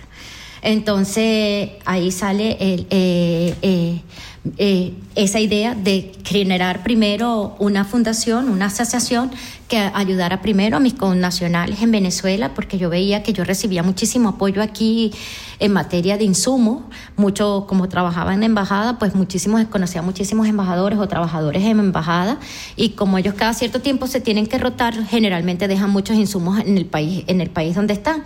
Entonces siempre me preguntaban, Joana, si conoces alguna institución o algo que le pueda donar estas cosas. Y un día dije, pues bueno, ¿por qué no lo asumo yo y lo dono a Venezuela? Y así empezamos a hacer, empezamos a, a, recibir insumos y vendía la ropa de mi hija en Facebook y esa ropa la mandaba a Venezuela. Hasta que un día dije, vi el programa y dije, bueno, ¿por qué no lo hago más en serio? Este, hago esta asociación, creo esta asociación y mm, intento hacer este trabajo voluntario porque sabía que los venezolanos estaban sufriendo mucho psicológicamente. El hecho de no poder ayudar a sus connacionales o no poder ayudar a su país generaba una especie de depresión, ¿no? Y, era, es una poco estudio en, esa materia, quisiera ahondar un poco más en esa materia, pero no lo he hecho lamentablemente. El venezolano tiene un amor-odio Venezuela. Entonces eso le ha ayudado a generar en el, en el, al raíz del tiempo muchísimas depresiones pensé que el hecho de tener una institución que, les ayudara a por lo menos drenar un poco esa ayuda, ya, a, mandar un poco esa ayuda a sus familiares y a sus seres cercanos, pues les ayudaría también a llevar un poco esta carga que nos está tocando vivir a los venezolanos con nuestra situación política y nuestra situación actual en el país. Entonces, pues ahí es cuando nace la idea y el proyecto Humaven. Y así es como, como nosotras me inspira a no ser solamente para mí, sino hacer también por, por los demás. nace el proyecto Humaven en el 2018, casi que en plena pandemia. salimos de, perdón, salimos de, eh, eh, e inauguramos Humaven. Eh, por lo mismo que, ya tenía conocimientos de cómo funciona la infraestructura, pues yo quería hacer una infraestructura legalmente legalmente sostenible en, en Suiza. Ya sabía que eh, tenía que generar un tipo de ganancia para que la asociación se pudiera mantener. Y pues, eh, y, mis objetivos, ¿no? Tener unos objetivos claros y bien definidos que me permitiera a través del tiempo poder ayudar tanto a la gente aquí en Suiza como a la gente en Venezuela. Y la flexibilidad que, que nos trae a nosotros los venezolanos ese aprendizaje del día a día, ¿no? Ser flexible y lo menos que nos imaginábamos que no iba a llegar un, momento COVID, pero teníamos, estábamos preparados a ser flexibles, ¿no? Y pues bueno, como digo yo, Dios nos puso el COVID, pero nos abrió el cielo, porque ahí firmamos un convenio con Venecia Express, una empresa de envíos a Venezuela, y fue eh, pues un momento muy oportuno para nosotros, donde tanta gente estaba necesitando medicamentos en Venezuela en la escasez de medicamentos y los precios tan caros de los medicamentos, nos permitió a nosotros, Humaven, hacerlos llegar de forma gratuita. Firmamos convenios con el INSEL Hospital, algunas farmacias que nos donan medicina. Y pues bueno, nos dimos cuenta, ok, chévere, nosotros podemos ayudar a hospitales, podemos ayudar a, otras personas, pero también hay personas viviendo aquí en Suiza, hay más de 2.500 venezolanos viviendo en Suiza que tienen familia en Venezuela y que también quisieran ayudar a su familia. Entonces logramos pues también firmar un convenio para que eh, las familias venezolanas pudieran recibir esta ayuda. Em, luego, eh, al final de... Eh, a final del o a mediados del COVID como les dije, creamos un proyecto que se llamó El donde intentamos ayudar a todas estas familias eh, latinoamericanas que estaban siendo, eh, estaban viviendo situaciones difíciles y nos dimos cuenta pues la necesidad de que de crear instituciones eh, legalmente instituciones formales que asesoren de forma formal a nuestros a nuestros connacionales y la importancia que yo han dicho que lo repiten mucho la importancia de que nuestros connacionales los extranjeros nos dirijamos a instituciones a, instituciones que están ahí para darnos la información necesaria para, para poder seguir aquí en Suiza o para poder hacer las cosas bien aquí en Suiza. Nos pasó muchísimo y fue nuestra experiencia durante ese año que porque por tanta desinformación, eh, muchísimas personas caían en problemas de, deudas muy fuertes o caían en problemas... Em, eh, eh, personales muy, muy, muy fuertes de drogas, intentos de suicidio, em, eh, en bancarrota, porque estaban muy mal asesorados. Entonces, pues bueno, ahí nos quisimos generar esta institución para poder asesorar de forma más, más viable o más expedita a todos estos extranjeros. Y bueno, la, la nueva experiencia es que la necesidad, la necesidad que tenemos todos de, de, tener instituciones formalmente eh, constituidas que nos asesoren. Eso fue la experiencia que me quedó de nosotras y que eh, pues dio pie a que se creara UMAVEN y seguir con este con estos pasos de ayuda y del voluntariado que, que ustedes empezaron allá, pues también traerlo para acá, nosotros aquí, nosotras aquí, las otras, las otras nosotras, las nosotras de Berna, traer esa idea de allá y, y intentar, ¿no? En todo lo que es este proceso de integración, de ayudarnos y, y como estábamos hablando otras vestidores, la importancia de este trabajo voluntario, porque como tú das, Dios te manda el doble. O sea, desde que yo estoy con UMAVEN o desde que tenemos este eh, programa en Lima, Dios nos cierra una puerta y nos abre un portal. O sea, es increíble la cantidad de ayuda que hemos recibido, es increíble la cantidad de solicitudes para, para dar ayuda. Hemos ayudado desde Ucrania, tenemos relaciones eh, eh, directas con Ucrania, hemos ayudado a, Rusia, a Rusia, em, eh, trabajamos con, con, con otros proyectos em, en en otros países, hemos ayudado a República Dominicana, las cosas de invierno que nosotros recibimos, pues ahora las mandamos para Paraguay, Uruguay y, Chile. Entonces hemos creado una cadena de amistad y una cadena de ayuda muy bonita, y lo cual pues eh, creo que todo esto ha sido gracias a ese aporte que nos dieron aquella vez las de nosotras. las nosotras, de, Argao, este, esa inspiración que nos dio a que de verdad hay la necesidad, hay la necesidad de un trabajo voluntario, pero a su vez este trabajo voluntario trae más, eh, eh, más beneficio a sacrificio, porque la gente cree que el trabajo voluntario, o nosotros los latinos no estamos muy acostumbrados a este trabajo de voluntariado y cree que esto es solamente dar y no ve todo lo que uno recibe cuando uno está haciendo estos trabajos voluntariados. O sea, conoces nuevas amistades, em, te relacionas con nuevas personas, estás al día con otras, con otras ah, eh, instituciones que están haciendo un trabajo similar al tuyo. Em, conoces empresas privadas que están interesadas en colaborar de forma altruista, conoces otros tipos de proyectos interesantes para trasladarlos a tu país y que sería un, beneficio. Luego en tu país, el ver, el ver eh, cuando ves una escuela que tú dices, wow, esa escuela la, la, construimos nosotros. Tuvimos un suizo, necesitábamos comprar una casa para un, para un orfelinato y un suizo nos compró la casa. Nos dijo, yo la compro, ¿cuánto cuesta esa casa? Yo la pago. Y construimos así un orfelinato. Este, mm, ver tantos niños que hemos sacado de la calle, ver tantos niños que hemos visto salir de esa, de esa franja de, de la muerte, que podemos decir con corazón pleno, eh, ese niño lo salvé yo o también ver tantos niños morir, decir, pues lo intentamos, pero no llegó a tiempo nuestra ayuda. Este ha sido una experiencia, una experiencia muy enriquecedora. Como ser humano ha sido la mejor experiencia de mi vida y no lo hubiese hecho si no hubiese visto que otras personas ya lo habían hecho. Y de mi tierra. Wow. Esto de verdad que infla el, el, ego a unos niveles superlativos, pero el ego institucional, ¿no? Saber que Fíjate tú la importancia de comunicar lo que se está haciendo. Esto es lo que me hace pensar que si tú guardas en secreto el trabajo que estás haciendo, así sea un trabajo pequeñísimo, porque siempre hemos tenido la modestia sana de considerar que el trabajo de nosotras es un trabajo muy pequeño, pero cada vez que escuchamos que a cuánta gente servimos de inspiración, que a su vez hace proyectos tan grandiosos como estos, tú dices, la importancia de comunicar lo que se está haciendo. O sea, de no guardártelo para ti en las cuatro paredes de tu casa, sino decir, como estamos hoy eh, tratando de reflejar lo que ustedes hacen aquí en Berna con el proyecto Humaven, con los proyectos anteriores, porque esto a su vez les da esa fuente de inspiración a otras personas o bien le permite a gente que no sabe qué hacer en su vida este, bueno, yo voy a ayudar a esas mujeres, no, yo voy a ayudar a esas nosotras. Es una cadena. Cada vez que alguien visita aquí la emisora, escuchamos que todo es una cadena. Nos hemos inspirado en este grupo. Ustedes son inspiración para tal hecho. Sigue siendo una cadena constantemente. Es maravilloso. Todas aportan de una manera tan grandiosa. Increíble, sí. Es increíble esto y bueno, valga la redundancia, ¿no? El tema de la comunicación, de aportar esto y de hacerlo saber, porque de alguna manera que uno ni se la imagina, esto tú vas a decir, bueno, nosotras fuimos parte de aquello de, de una u otra forma.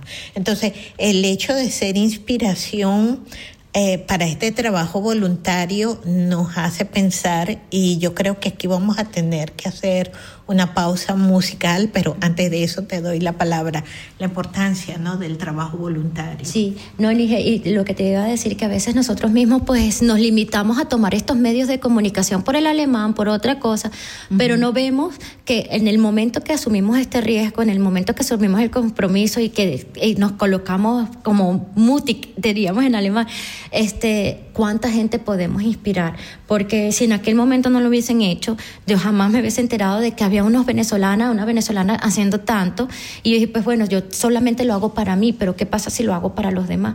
Entonces, y, eso, y, también ser un poco arriesgada y, salir, y cuando te llamen para entrevistas decir, sí, yo antes pues también me, le tenía mucho miedo a la radio, a todo esto por lo del idioma, y dije, no, o sea, si, si puedo dar la cara y puedo mostrar lo que estamos haciendo nosotros aquí en este, en este huequito. O sea, a lo mejor sirve de inspiración a otras personas para que también lo puedan hacer y para que salgan a la luz.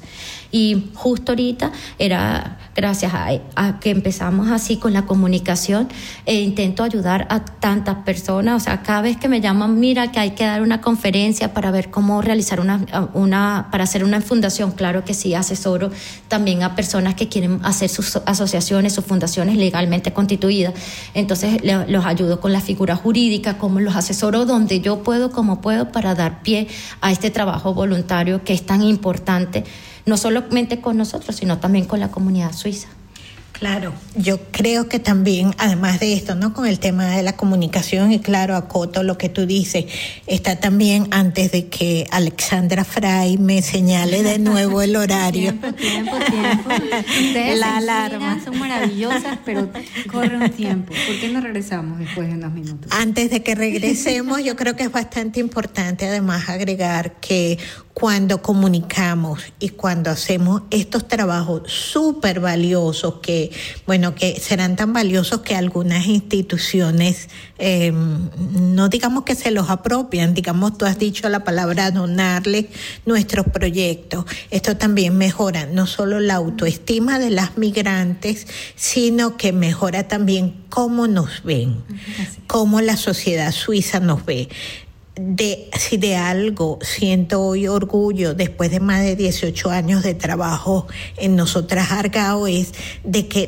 todas estas generaciones que han venido después han sido tomadas en serio, han sido tomadas en cuenta, sus profesiones las han visto de otra manera porque nuestro trabajo sirvió para decir no son unas rambas zambas, sino son mujeres serias, mujeres, porque la mayoría hemos sido mujeres o somos mujeres todavía, este, y que sí, bueno, algunas han cambiado de opinión en el camino, esto también es legítimo, ¿no? Pero las que hemos estado en nosotras Argao, hemos demostrado que eh, somos gente profesional que aunque seamos simpáticas y agradables y todo lo demás, hacemos trabajo profesional y esto inspira confianza en los suizos. Esto nos dice, se puede confiar en las migrantes, se puede confiar en las instituciones manejadas por migrantes, que están en manos de migrantes y estas mujeres son tan o más profesionales que cualquiera de las nuestras eh, autóctonas. ¿no? Me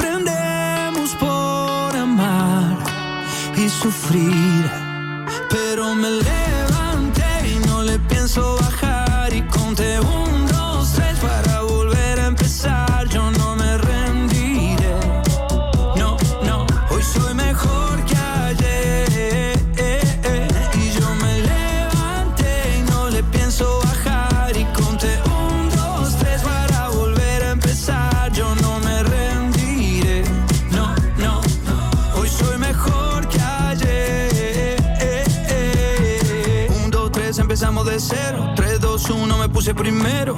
Y aunque me caiga al suelo, yo sé que habrá otro vuelo. Ya subí, también bajé. Ya perdí, también gané. Y es así. Aprendemos por amar y sufrir. Pero me levanté y no le pienso bajar. Y conté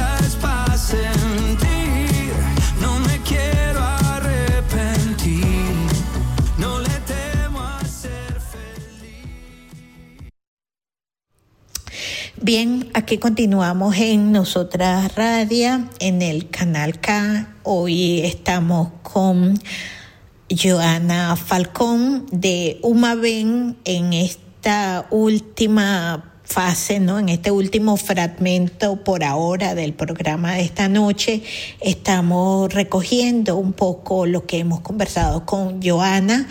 Eh, lo estamos grabando, en realidad este es un programa pregrabado que hemos venido a hacer al, al Cantón Berna. Esto es como un viaje al exterior. Hoy hemos tenido toda una aventura. toda una aventura en el Cantón Berna que empezó muy temprano y que bueno, se ha prolongado a través del día.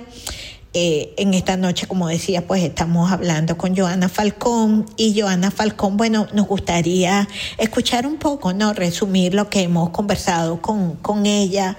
Ella ha donado involuntariamente proyectos anteriores, pero estos los ha podido mantener, como solemos decir, este, estos proyectos ya forman parte como de, de su familia, ya son como otros hijos que ya ha criado, bueno, ha, ha tenido, ¿no? Ha gestado, ha traído al mundo, les ha dado a luz y después de haberles dado a luz, pues los continúa criando.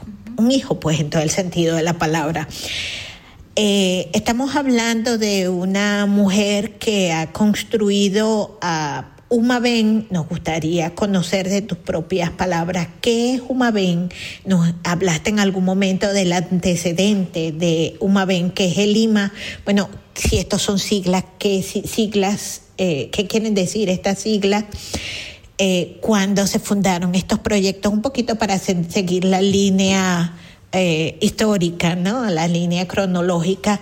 Nos gustaría conocer tus palabras finales, qué, qué es el legado que tú les quieres dejar a quienes te están escuchando esta noche, porque a lo mejor se pueden inspirar en ti y se pueden inspirar en, este trabajo que has hecho, en estos hijos tuyos, y eh, que nos digas, muy importante, ya sabemos quién eres, qué aportes le has hecho a Suiza, pero ¿dónde estás? La propaganda, las coordenadas. En esta fase, en esta última pregunta, queremos propaganda pura y dura, como dicen los españoles. Pues bueno, voy a empezar con uno de los proyectos más cortos que es el Lima. El Lima fue un, proyecto piloto para demostrar la necesidad de que, que existe, porque como les había explicado, Suiza tiene, eh, eh, o como me imagino que los oyentes ya saben, Suiza tiene esa característica de que se habla cuatro idiomas oficiales, cada cantón tiene a su vez su, su dialecto, esto hace que los procesos de integración sean muy difíciles. Y lo que nosotros queríamos mostrar es que si, al- si lo- los extranjeros reciben mejores asesorías, estas asesorías pueden ayudar, pueden ser productivas a minimizar los problemas de los extranjeros aquí en Suiza. El Lima nace como, como ese piloto, ese proyecto piloto que se lo queríamos presentar a la, a la Iglesia Católica, donde se asesorara de forma telefónica a los connacionales eh, habla hispano sobre, sobre los, los asuntos o problemas que, que- se les suscitaran. Esto fue todo un éxito y era lo que queríamos eh, mostrar, que agarramos cinco o seis, seis casos de, los cuales nos, de todos los que nos llegaron, le hicimos un trabajo desde un principio, o sea, tar- tardamos creo que tres años, si no me equivoco, tres años con, estos, con estas tres personas, con estas siete personas en total, y hicimos como un, en el momento en que los tomamos, en el momento en que nosotros los trabajamos y en el momento que, que estaban eh, al culminar nuestro proyecto, que fue el año pasado, lo culminamos en el 2022. Y pues pudimos ver que mientras mejor asesorado está un connacional en su propio idioma, este, minimiza el estrés, minimiza los problemas, ya sean económicos, ya sean personales, de divorcio, separación, maltrato to- o, o em, divorcio es mucho mejor y el proceso se hace mucho más llevadero que cuando tienen que a, a eso asum- asum- aunarle a sus problemas, aunarle que lo tienen que trabajar todo en alemán, que no saben a qué institución dirigirse, que se trabajan de acuerdo al boca a boca, de lo que me dijo mi amigo, intento hacerlo yo. Entonces, pues no ven que lo que pueden hacer es, pues puede afianzar su, su problema.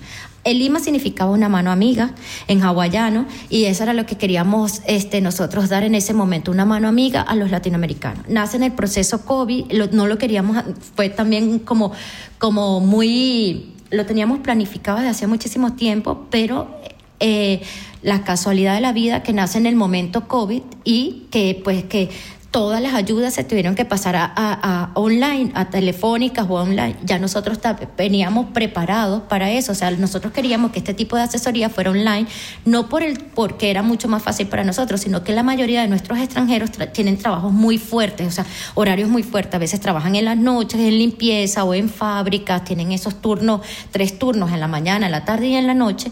Entonces queríamos tener una flexibilidad a la hora de, la, de las asesorías. Entonces, generalmente vemos como las instituciones que dan asesoría funcionan como una institución normal, o sea, de, de 9 de la mañana a 5 de la tarde. Y cuando una persona, un extranjero, trabaja o tiene problemas, pues no puede pedir un día para ir a asesoría. Por eso nosotros pensamos en hacer este horario flexible, horarios online, para, para mejorar este acceso, lo cual nos hizo que en el proceso COVID, pues nuestro, nuestro proyecto fuera como A1 para la Iglesia Católica, porque de paso dio pie para mejorar otros proyectos que tenía la, Iglesia Católica y trabajarlo como nosotros estábamos, la- con la metodología que nosotros estábamos trabajando. Este proyecto tuvo una duración de tres años.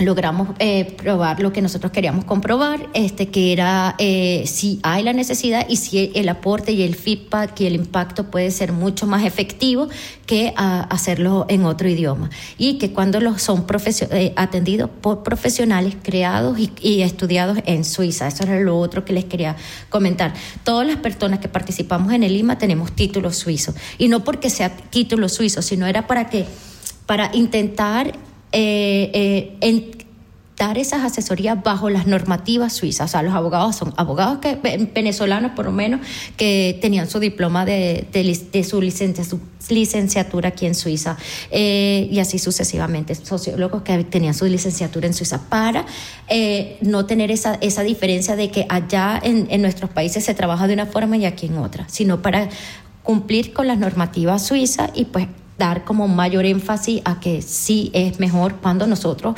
estamos mejor preparados y, y podemos asesorar mejor a nuestros compatriotas este proyecto ahorita, eh, otra cosa que hemos aprendido, como tú lo decías, dije que eh, muchos de nuestros proyectos habían sido sustraídos de manera arbitraria por otras instituciones. Esto nos dio también a nosotros la, la capacidad ahora de cada vez que nosotros hacemos un proyecto ya lo sabemos negociar mejor. Y ahí es donde nos dimos cuenta, o sea, cuando, nos, cuando perdimos muchos proyectos, nos dimos cuenta de la necesidad de entender cómo funciona aquí este, a la hora de hacer un proyecto, porque muchos latinos tienen ideas increíbles. En estos días dimos una conferencia en la Universidad de Berna, donde fueron varios em, eh, pequeños empresarios con unas ideas increíbles, desde cómo producir café, eh, eh, reciclar el papel o, otros tipos de, de, emprendimientos, desde jabón, cosas así. Tenían muchos tipos de emprendimientos, pero no sabían cómo la función jurídica que deberían cumplir para, para que sus eh, emprendimientos pues fueran aceptados aquí en Suiza. Y una de las cosas que yo siempre le hago hincapié de hacer las cosas legalmente eh, eh, con, con una...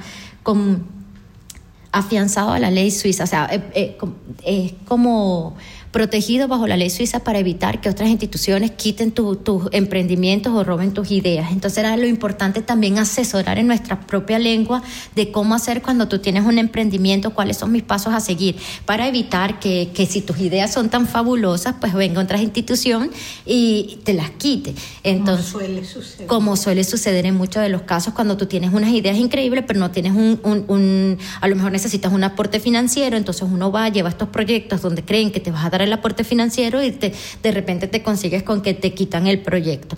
Entonces, pues a eso eh, es lo que nosotros intentamos. Eh, este grupo se llama también, es una fundación, se llama Crecemos y intentamos ahí siempre dar workshop y, y, apoyar de la manera que uno pueda a otros en pequeños empresarios a que, que se eh, blinden, o sea, que vayan, que sus proyectos a la hora de presentarse, pues sepan cómo presentarlo y no vayan a, aprender, a perder sus proyectos en el camino.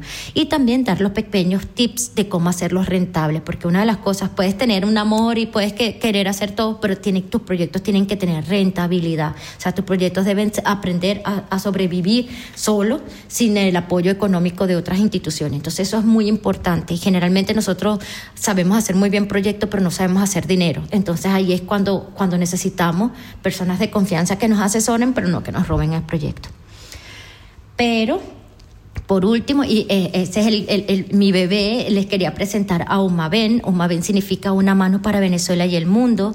Umaben nace en el 2018, como dije, este, fue inspirado por, por, por nosotras. Nosotras, eh, nosotras eh, fue me dio la oportunidad de ver a una venezolana que estaba haciendo, aportando tanto para la comunidad suiza y yo en ese momento me encontraba haciendo un proyecto para África. Yo dije, Dios mío, puedo ayudar a otros países y no puedo ayudar al mío y veo una venezolana ayudando a otras personas en otro continente y yo dije, pues esto me dejó muy chocada y inspirada a la vez. Entonces dije, pues bueno, yo tengo... Eh, desde hacía tiempo quería crear una asociación, pero con fines, eh, con fines sociales y no con fines políticos ni culturales porque aquí en Suiza, pues asociaciones de venezolanos sí teníamos con fines sociales y con fines, eh, con fines culturales y con fines políticos, pero ninguna con fin social.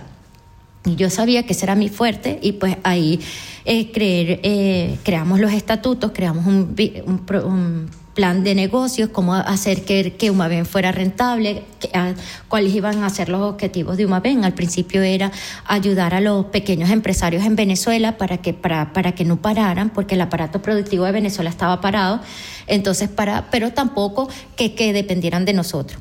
Cuando empezamos este proyecto nos dimos cuenta que en Venezuela lo que hay es hambre y, y, y enfermedades. Entonces, pues tuvimos que modificar nuestros objetivos a generar otro tipo de ayuda a Venezuela y era al principio pues nos tocaba mandar medicamentos a Venezuela y nos tocaba intentar reabrir los hospitales y, las escuelas que estaban muchas escuelas estaban cerradas entonces nos tocó em, replantearnos nuevos proyectos que generalmente no generan dinero, pero que eran la prioridad en Venezuela.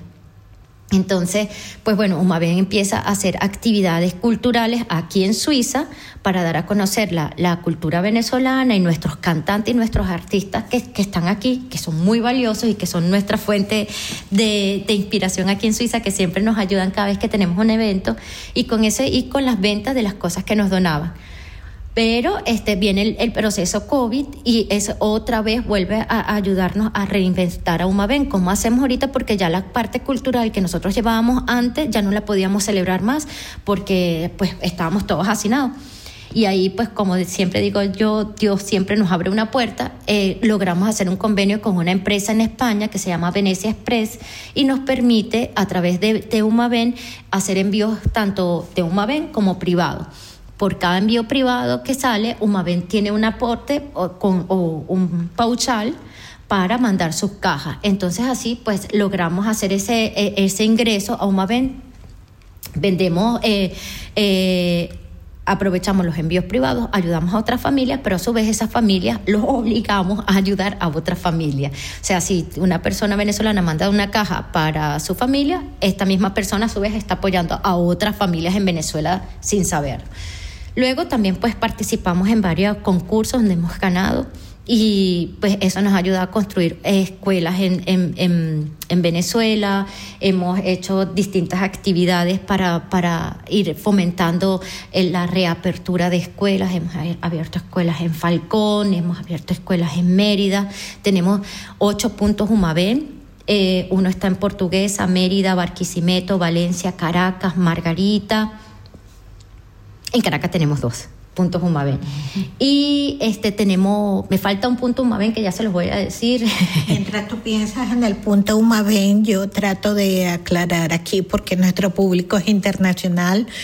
Eh, Joana está hablando de ciudades eh, o de estados o de regiones en Venezuela, ¿no? Sí. Porque mucha gente no sabe ni siquiera qué significa Caracas. Esto que han mencionado, estos puntos están en determinadas ciudades. Caracas es la capital nacional. Sí, tenemos, eh, están en, en, distintas ciudades en Venezuela. Estos puntos Humaven llevan a su vez, nosotros lo, lo le los dotamos de insumos, pero a su vez ellos llevan sus propios proyectos. Unos son pues eh, activar universidades, otros trabajan con niños huérfanos, otros trabajan en ancianato. O sea, cada punto Umaven va perfilando su, su, su su línea de trabajo. Nosotros aquí solamente mandamos insumos y a su vez ayudamos a 20 fundaciones que están legalmente constituidas en Venezuela para que no cierren su, su trabajo, pues le donamos insumos como medicina, eh, zapatos, ropa, juguete, comida y con esto ellos pueden mantener su, su trabajo voluntariado en Venezuela.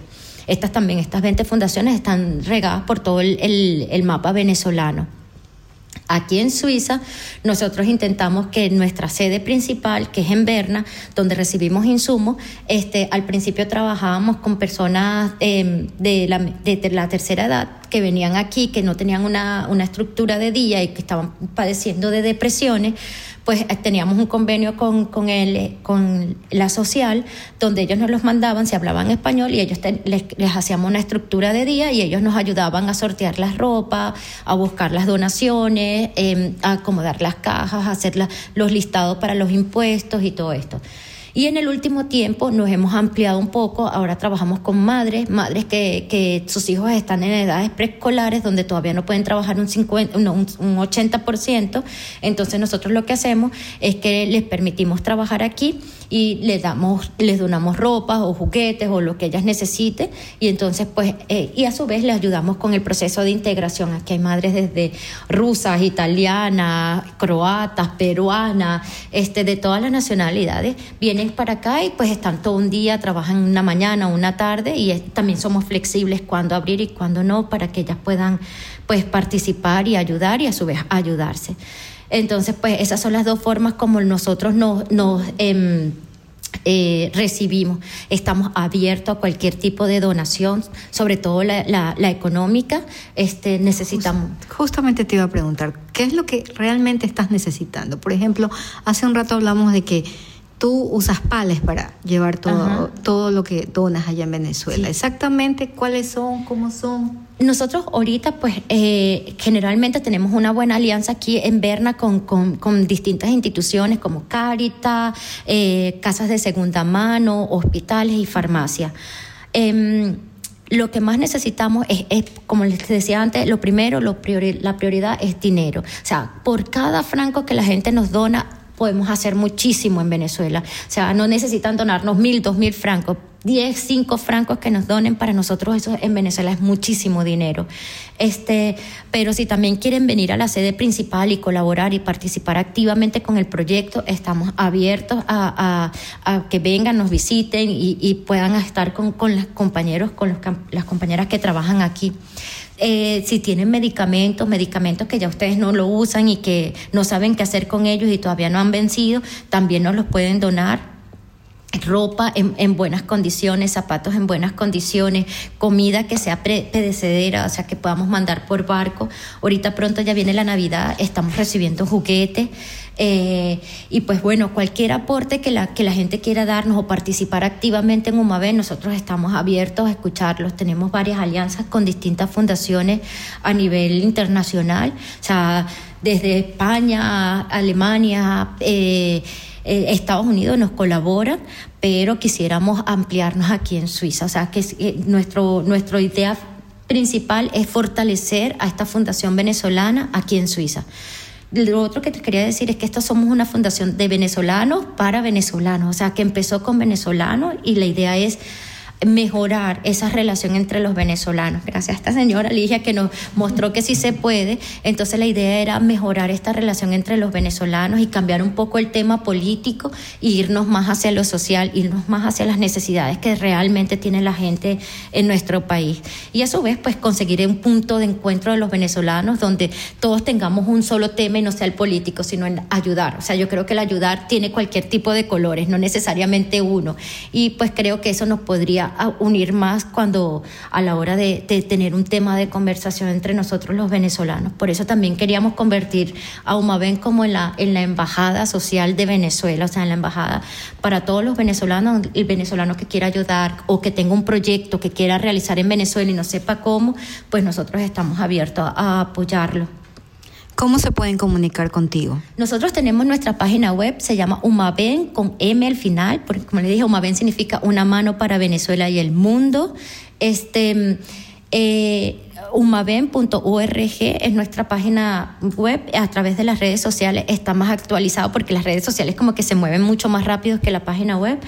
Es, también estamos ahí todo el día, estamos mostrando lo que hacemos, los proyectos donde estamos. Nos pueden inscribir a info.umaven.org y mm, alguno del equipo les, les responde. Eh, teléfono no, eh, por los momentos no tenemos porque como les dijimos somos una, una asociación de voluntarios, todos tenemos nuestros trabajos, esto lo hacemos en nuestros tiempos libres.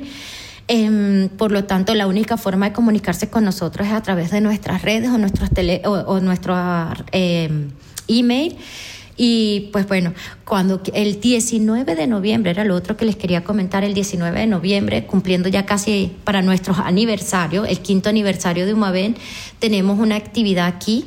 Este, eh, vamos a hacer una, un domingo venezolano donde van a venir varios artistas venezolanos, vamos a tener rifa, vamos a tener, vamos a presentar todos los logros que se ha, todo lo que hemos logrado hacer en estos cinco años, también donde hemos tenido problemas, los, eh, la fundación, porque yo creo que se, puede, se debe compartir los logros, pero también los fracasos, porque es la única forma que, que tenemos para, para, mejorarnos y a lo mejor hay otras personas que pues, nos puedan ayudar a que estos fracasos no vuelvan a suceder.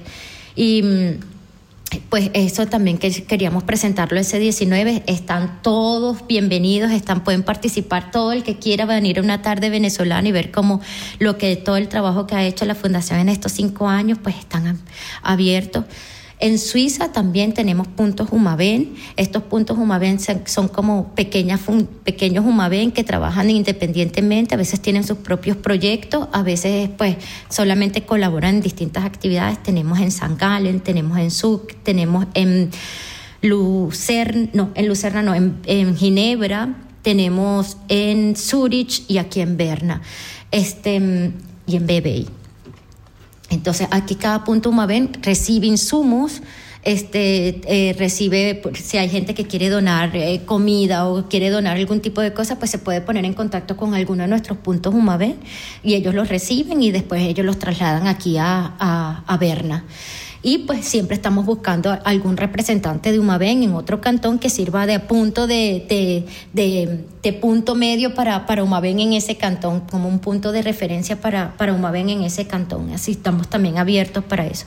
Y voluntarios. Perdona, ¿en el cantón Argao tenemos a alguien? No, todavía no. Ajá, bueno, esto es bien importante escucharlo. Joana Falcón y su organización Humaven están buscando gente también en Cantón Argao, en Cantón Zurich.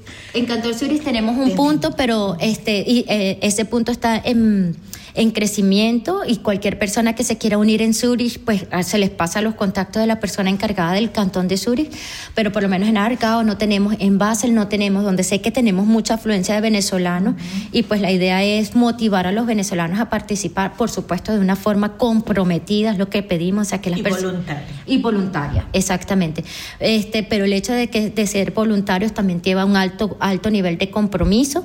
Eh, eh, no es un voluntario hoy porque hoy tengo ganas de hacer algo por el mundo y mañana no. Es un trabajo arduo, es un trabajo de hormiguita, es un trabajo de mucho compromiso. De verdad, se trabaja con muchísimos insumos, se trabaja con muchísimo, con muchísimas personas. Entonces se necesita una, una persona de verdad comprometida y que de verdad quiera hacer un cambio a Venezuela Responsable. además. responsable. Y nosotros siempre tenemos un lema, nosotros te- te queremos que invitar a las personas a que pasen de la palabra a la acción. No sé si han visto que los venezolanos siempre estamos, es que en Venezuela tenemos que cambiar esto, tenemos que cambiar la mentalidad, se debe mejorar la, la, la, la infraestructura de la educación, se debe mejorar esto. Los invitamos a todos esos venezolanos que tienen grandes ideas, pero que no la han puesto en práctica, que vengan, que se comuniquen con nosotros, que nosotros le podemos ayudar a, concretizar esos proyectos y llevarlo de verdad al país y que lo vean que se realiza. O sea, es pasar de la palabra a la acción. Y eso es una invitación que le hago a todos a todos a que lo hagan en la vida, pasen de la palabra a la acción, que, que el cambio, el cambio y el impacto es muchísimo mayor. Y eso es así, pues eh, este gran bebé el que hoy las, las quise invitar a que vinieran a conocer para que vieran Muchísimas gracias. para que vieran con sus ojos todo lo que tenemos, todo lo que tenemos para enviar, eh, pues la necesidad que tenemos de los voluntarios, de que se activen en esta parte solidaria, de, de ser eh, un agente de cambio para tanta gente en nuestros países, porque a veces también ayudamos aquí y la cadena de ayuda aquí también es muy sólida, que es muy importante, pero a veces en nuestros países de origen pues falta tanto de esta solidaridad y son cosas que nosotros estamos aprendiendo aquí que podemos exportar. Y cuando tú me preguntabas qué deseo para el futuro, yo sí sueño con una institución inmensa, así como Cáritas, como la Cruz Roja, quisiera que Umaven fuera, yo soy muy ambiciosa, quisiera que Umaven fuera una, un pie de, un- un- una organización venezolana con una estructura sólida, con un- una base sólida y que pueda crecer con el tiempo, que le dé la puerta a todos los venezolanos que de bien, que tienen proyectos, ideas, que están conquistando el mundo, de también llevarlas a Venezuela. Venezuela es un país que no, pues, eh, para nosotros los venezolanos que, que, que tuvimos otro tipo de educación, otro tipo, que conocimos otro tipo de Venezuela, siento que lo que hemos logrado aquí es gracias a, esa Venezuela que nos educó, a esos padres que nos dio Venezuela, esa sangre, esas raíces que nos dio Venezuela y creo que es el momento de retribuirle eh, eh, todo lo que nos dio en nuestra infancia a, a nuestro país de origen y darle a esa infancia que hoy está en Venezuela y que está necesitando tanto de una mano solidaria, pues darle una mano de solidaria. Yo, yo siempre digo que es el poder de una sola persona. Una sola persona puede cambiar el mundo y uno nunca sabe si esta persona, este niño que estamos recogiendo de la calle, sea nuestro próximo Simón Bolívar o, que, o sea nuestro próximo Dudamel o sea nuestro próximo Messi en Venezuela. O sea, es de verdad que no sabemos a quiénes les estamos cambiando el futuro y solamente cuesta un franco, cinco francos, un minuto de tu tiempo, media hora, una hora, lo que tú le quieras dar. Pero lo importante es eso, pasar de la palabra a la acción. Maravilloso. Joana, eh, como todo en esta vida, pues nos acercamos al final, ¿no? sabemos que es el final. Ha sido de verdad un gran aprendizaje, una gran experiencia y una gran aventura desde muy temprano. Muy maravillosa, maravillosa aventura. Venir al Cantón Berna a, pues a entender y a palpar con nuestros propios sentidos, ¿no? Lo que Umaven es, ya nos llevamos una idea muchísimo más concreta, menos eh, en la fantasía, ya hemos visto qué es, hemos visto que Umaven es un bebé ya grandecito, eh, que va a cumplir cinco años en noviembre de este año, que va a tener una celebración que Joana nos hará llegar para que por nuestras redes, por nuestros medios también lo publiquemos y así la gente sepa, no solo los venezolanos, sino la gente sepa qué es lo que se está haciendo. Eh, ya tenemos las coordenadas que antes de cerrar el programa nos las va a repetir eh, Joana. Estamos, por supuestísimo, muy agradecidas de todo lo que has hecho, del impacto que esto genera en, en los venezolanos, en la humanidad, etcétera. Estamos muy orgullosas del trabajo que tú, que ustedes han hecho. Eh, cuando seamos grandes también queremos ser como ustedes. cuando crezcamos eh, y seamos adultas, hemos visto una Ben que ya es un bebé robusto, hecho y derecho, que, que bueno, que ella va caminando por su propio pie y estamos eh, indirectamente orgullosas y agradecidas de eso.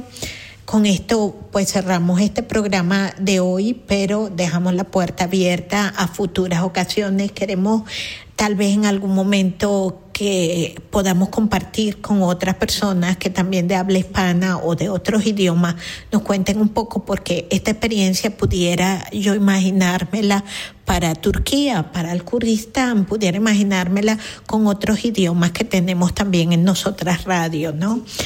Eh, de más está decir que estamos muy agradecidas. Hoy hemos contado con la presencia de Joana, de sus compañeras, una es rusa, una es italiana. Hemos compartido con ellas un par de palabras porque no, no podía ser más. Algunas de ellas en español. Así es, así es. Muy bien. Hemos compartido con Canela. Canela es todo un personaje que forma parte de esta experiencia. Canela tiene cuatro patas y un corazón enorme y bueno, nos vamos con eso. Hemos compartido de verdad eh, esto, ¿no? Yo, yo voy así como que muy, muy satisfecha. Con el corazón en la mano, viendo cómo se puede hacer maravillas solamente con un deseo. Deseo y trabajo y disciplina y responsabilidad y echarle de verdad un montón de esfuerzo porque no es solo el deseo, hay mucho detrás de esto, como dicen los españoles, se dice fácil, pero sabemos que detrás de esto nosotras llevamos un proyecto y sabemos que hay que nadar a contracorriente, que a veces ni siquiera somos entendidas por quienes van en esa corriente, que a veces hay que sortear muchísimas dificultades internas y eternas, que hay días que dice no puedo, me saturé hasta hoy de aquí en adelante, pero que sabes que de alguna manera el proyecto debe continuar, la función debe continuar y nos vamos con eso, ¿no? Con solidaridad, queremos comunicarlo para que así como nosotras una vez fue una inspiración para que esto naciera, también para que Umaben sirva de experiencia, yo me la puedo fácilmente imaginar en otras nacionalidades. Me lo puedo imaginar ahorita en Marruecos con lo que está su sucediendo, eh, me lo puedo imaginar en Hawái con lo que está sucediendo el Lima significa dar una mano amiga, ¿no? En hawaiano, no lo sabía, no me lo podía imaginar. Hacen falta muchas manos amigas para que la humanidad cambie, ¿no? Entonces, pues esto ha sido una buenísima noticia, aparte de nosotras radio. Por mi parte, nos despedimos. Soy Ligia Fox. De mi parte, Alexandra Frey, un gusto tenerte en casa. Gracias, que se repita gracias. la visita, por favor. Sí, la próxima vez quiero ir a visitarla. la próxima vez es en presencia, ya en, en la radio. Gracias a ustedes por la inspiración, por ser ese medio que nos comunica a todas. Es tan importante expresarnos y tan importante ver que sí se puede, que, que como decías tú, cuando hay un sueño es porque se puede hacer realidad. Eso sí, significa un arduo trabajo, es verdad. Pero cuando hay un sueño, cuando hay una idea aquí en la cabeza, es, es porque se puede realizar y porque esa persona lo puede hacer. Y pues invitarlos a todos a que pasen de la palabra a la acción. Los invito a ver a Umaven, a que nos sigan en las redes y le- espero que nos vuelvan a, a invitar a la radio supuesto, por y poder presentarles los- nuestros proyectos más en específico. Perfectísimo, muchas gracias. Buenas noches a nuestra audiencia y bueno, muchísimas gracias por responder positivamente a Uma Ben en el Cantón Berna. Buenas noches. Das ist ein Kanal K Podcast. Jederzeit zum Nachhören auf kanalk.ch oder auf deinem Podcast App.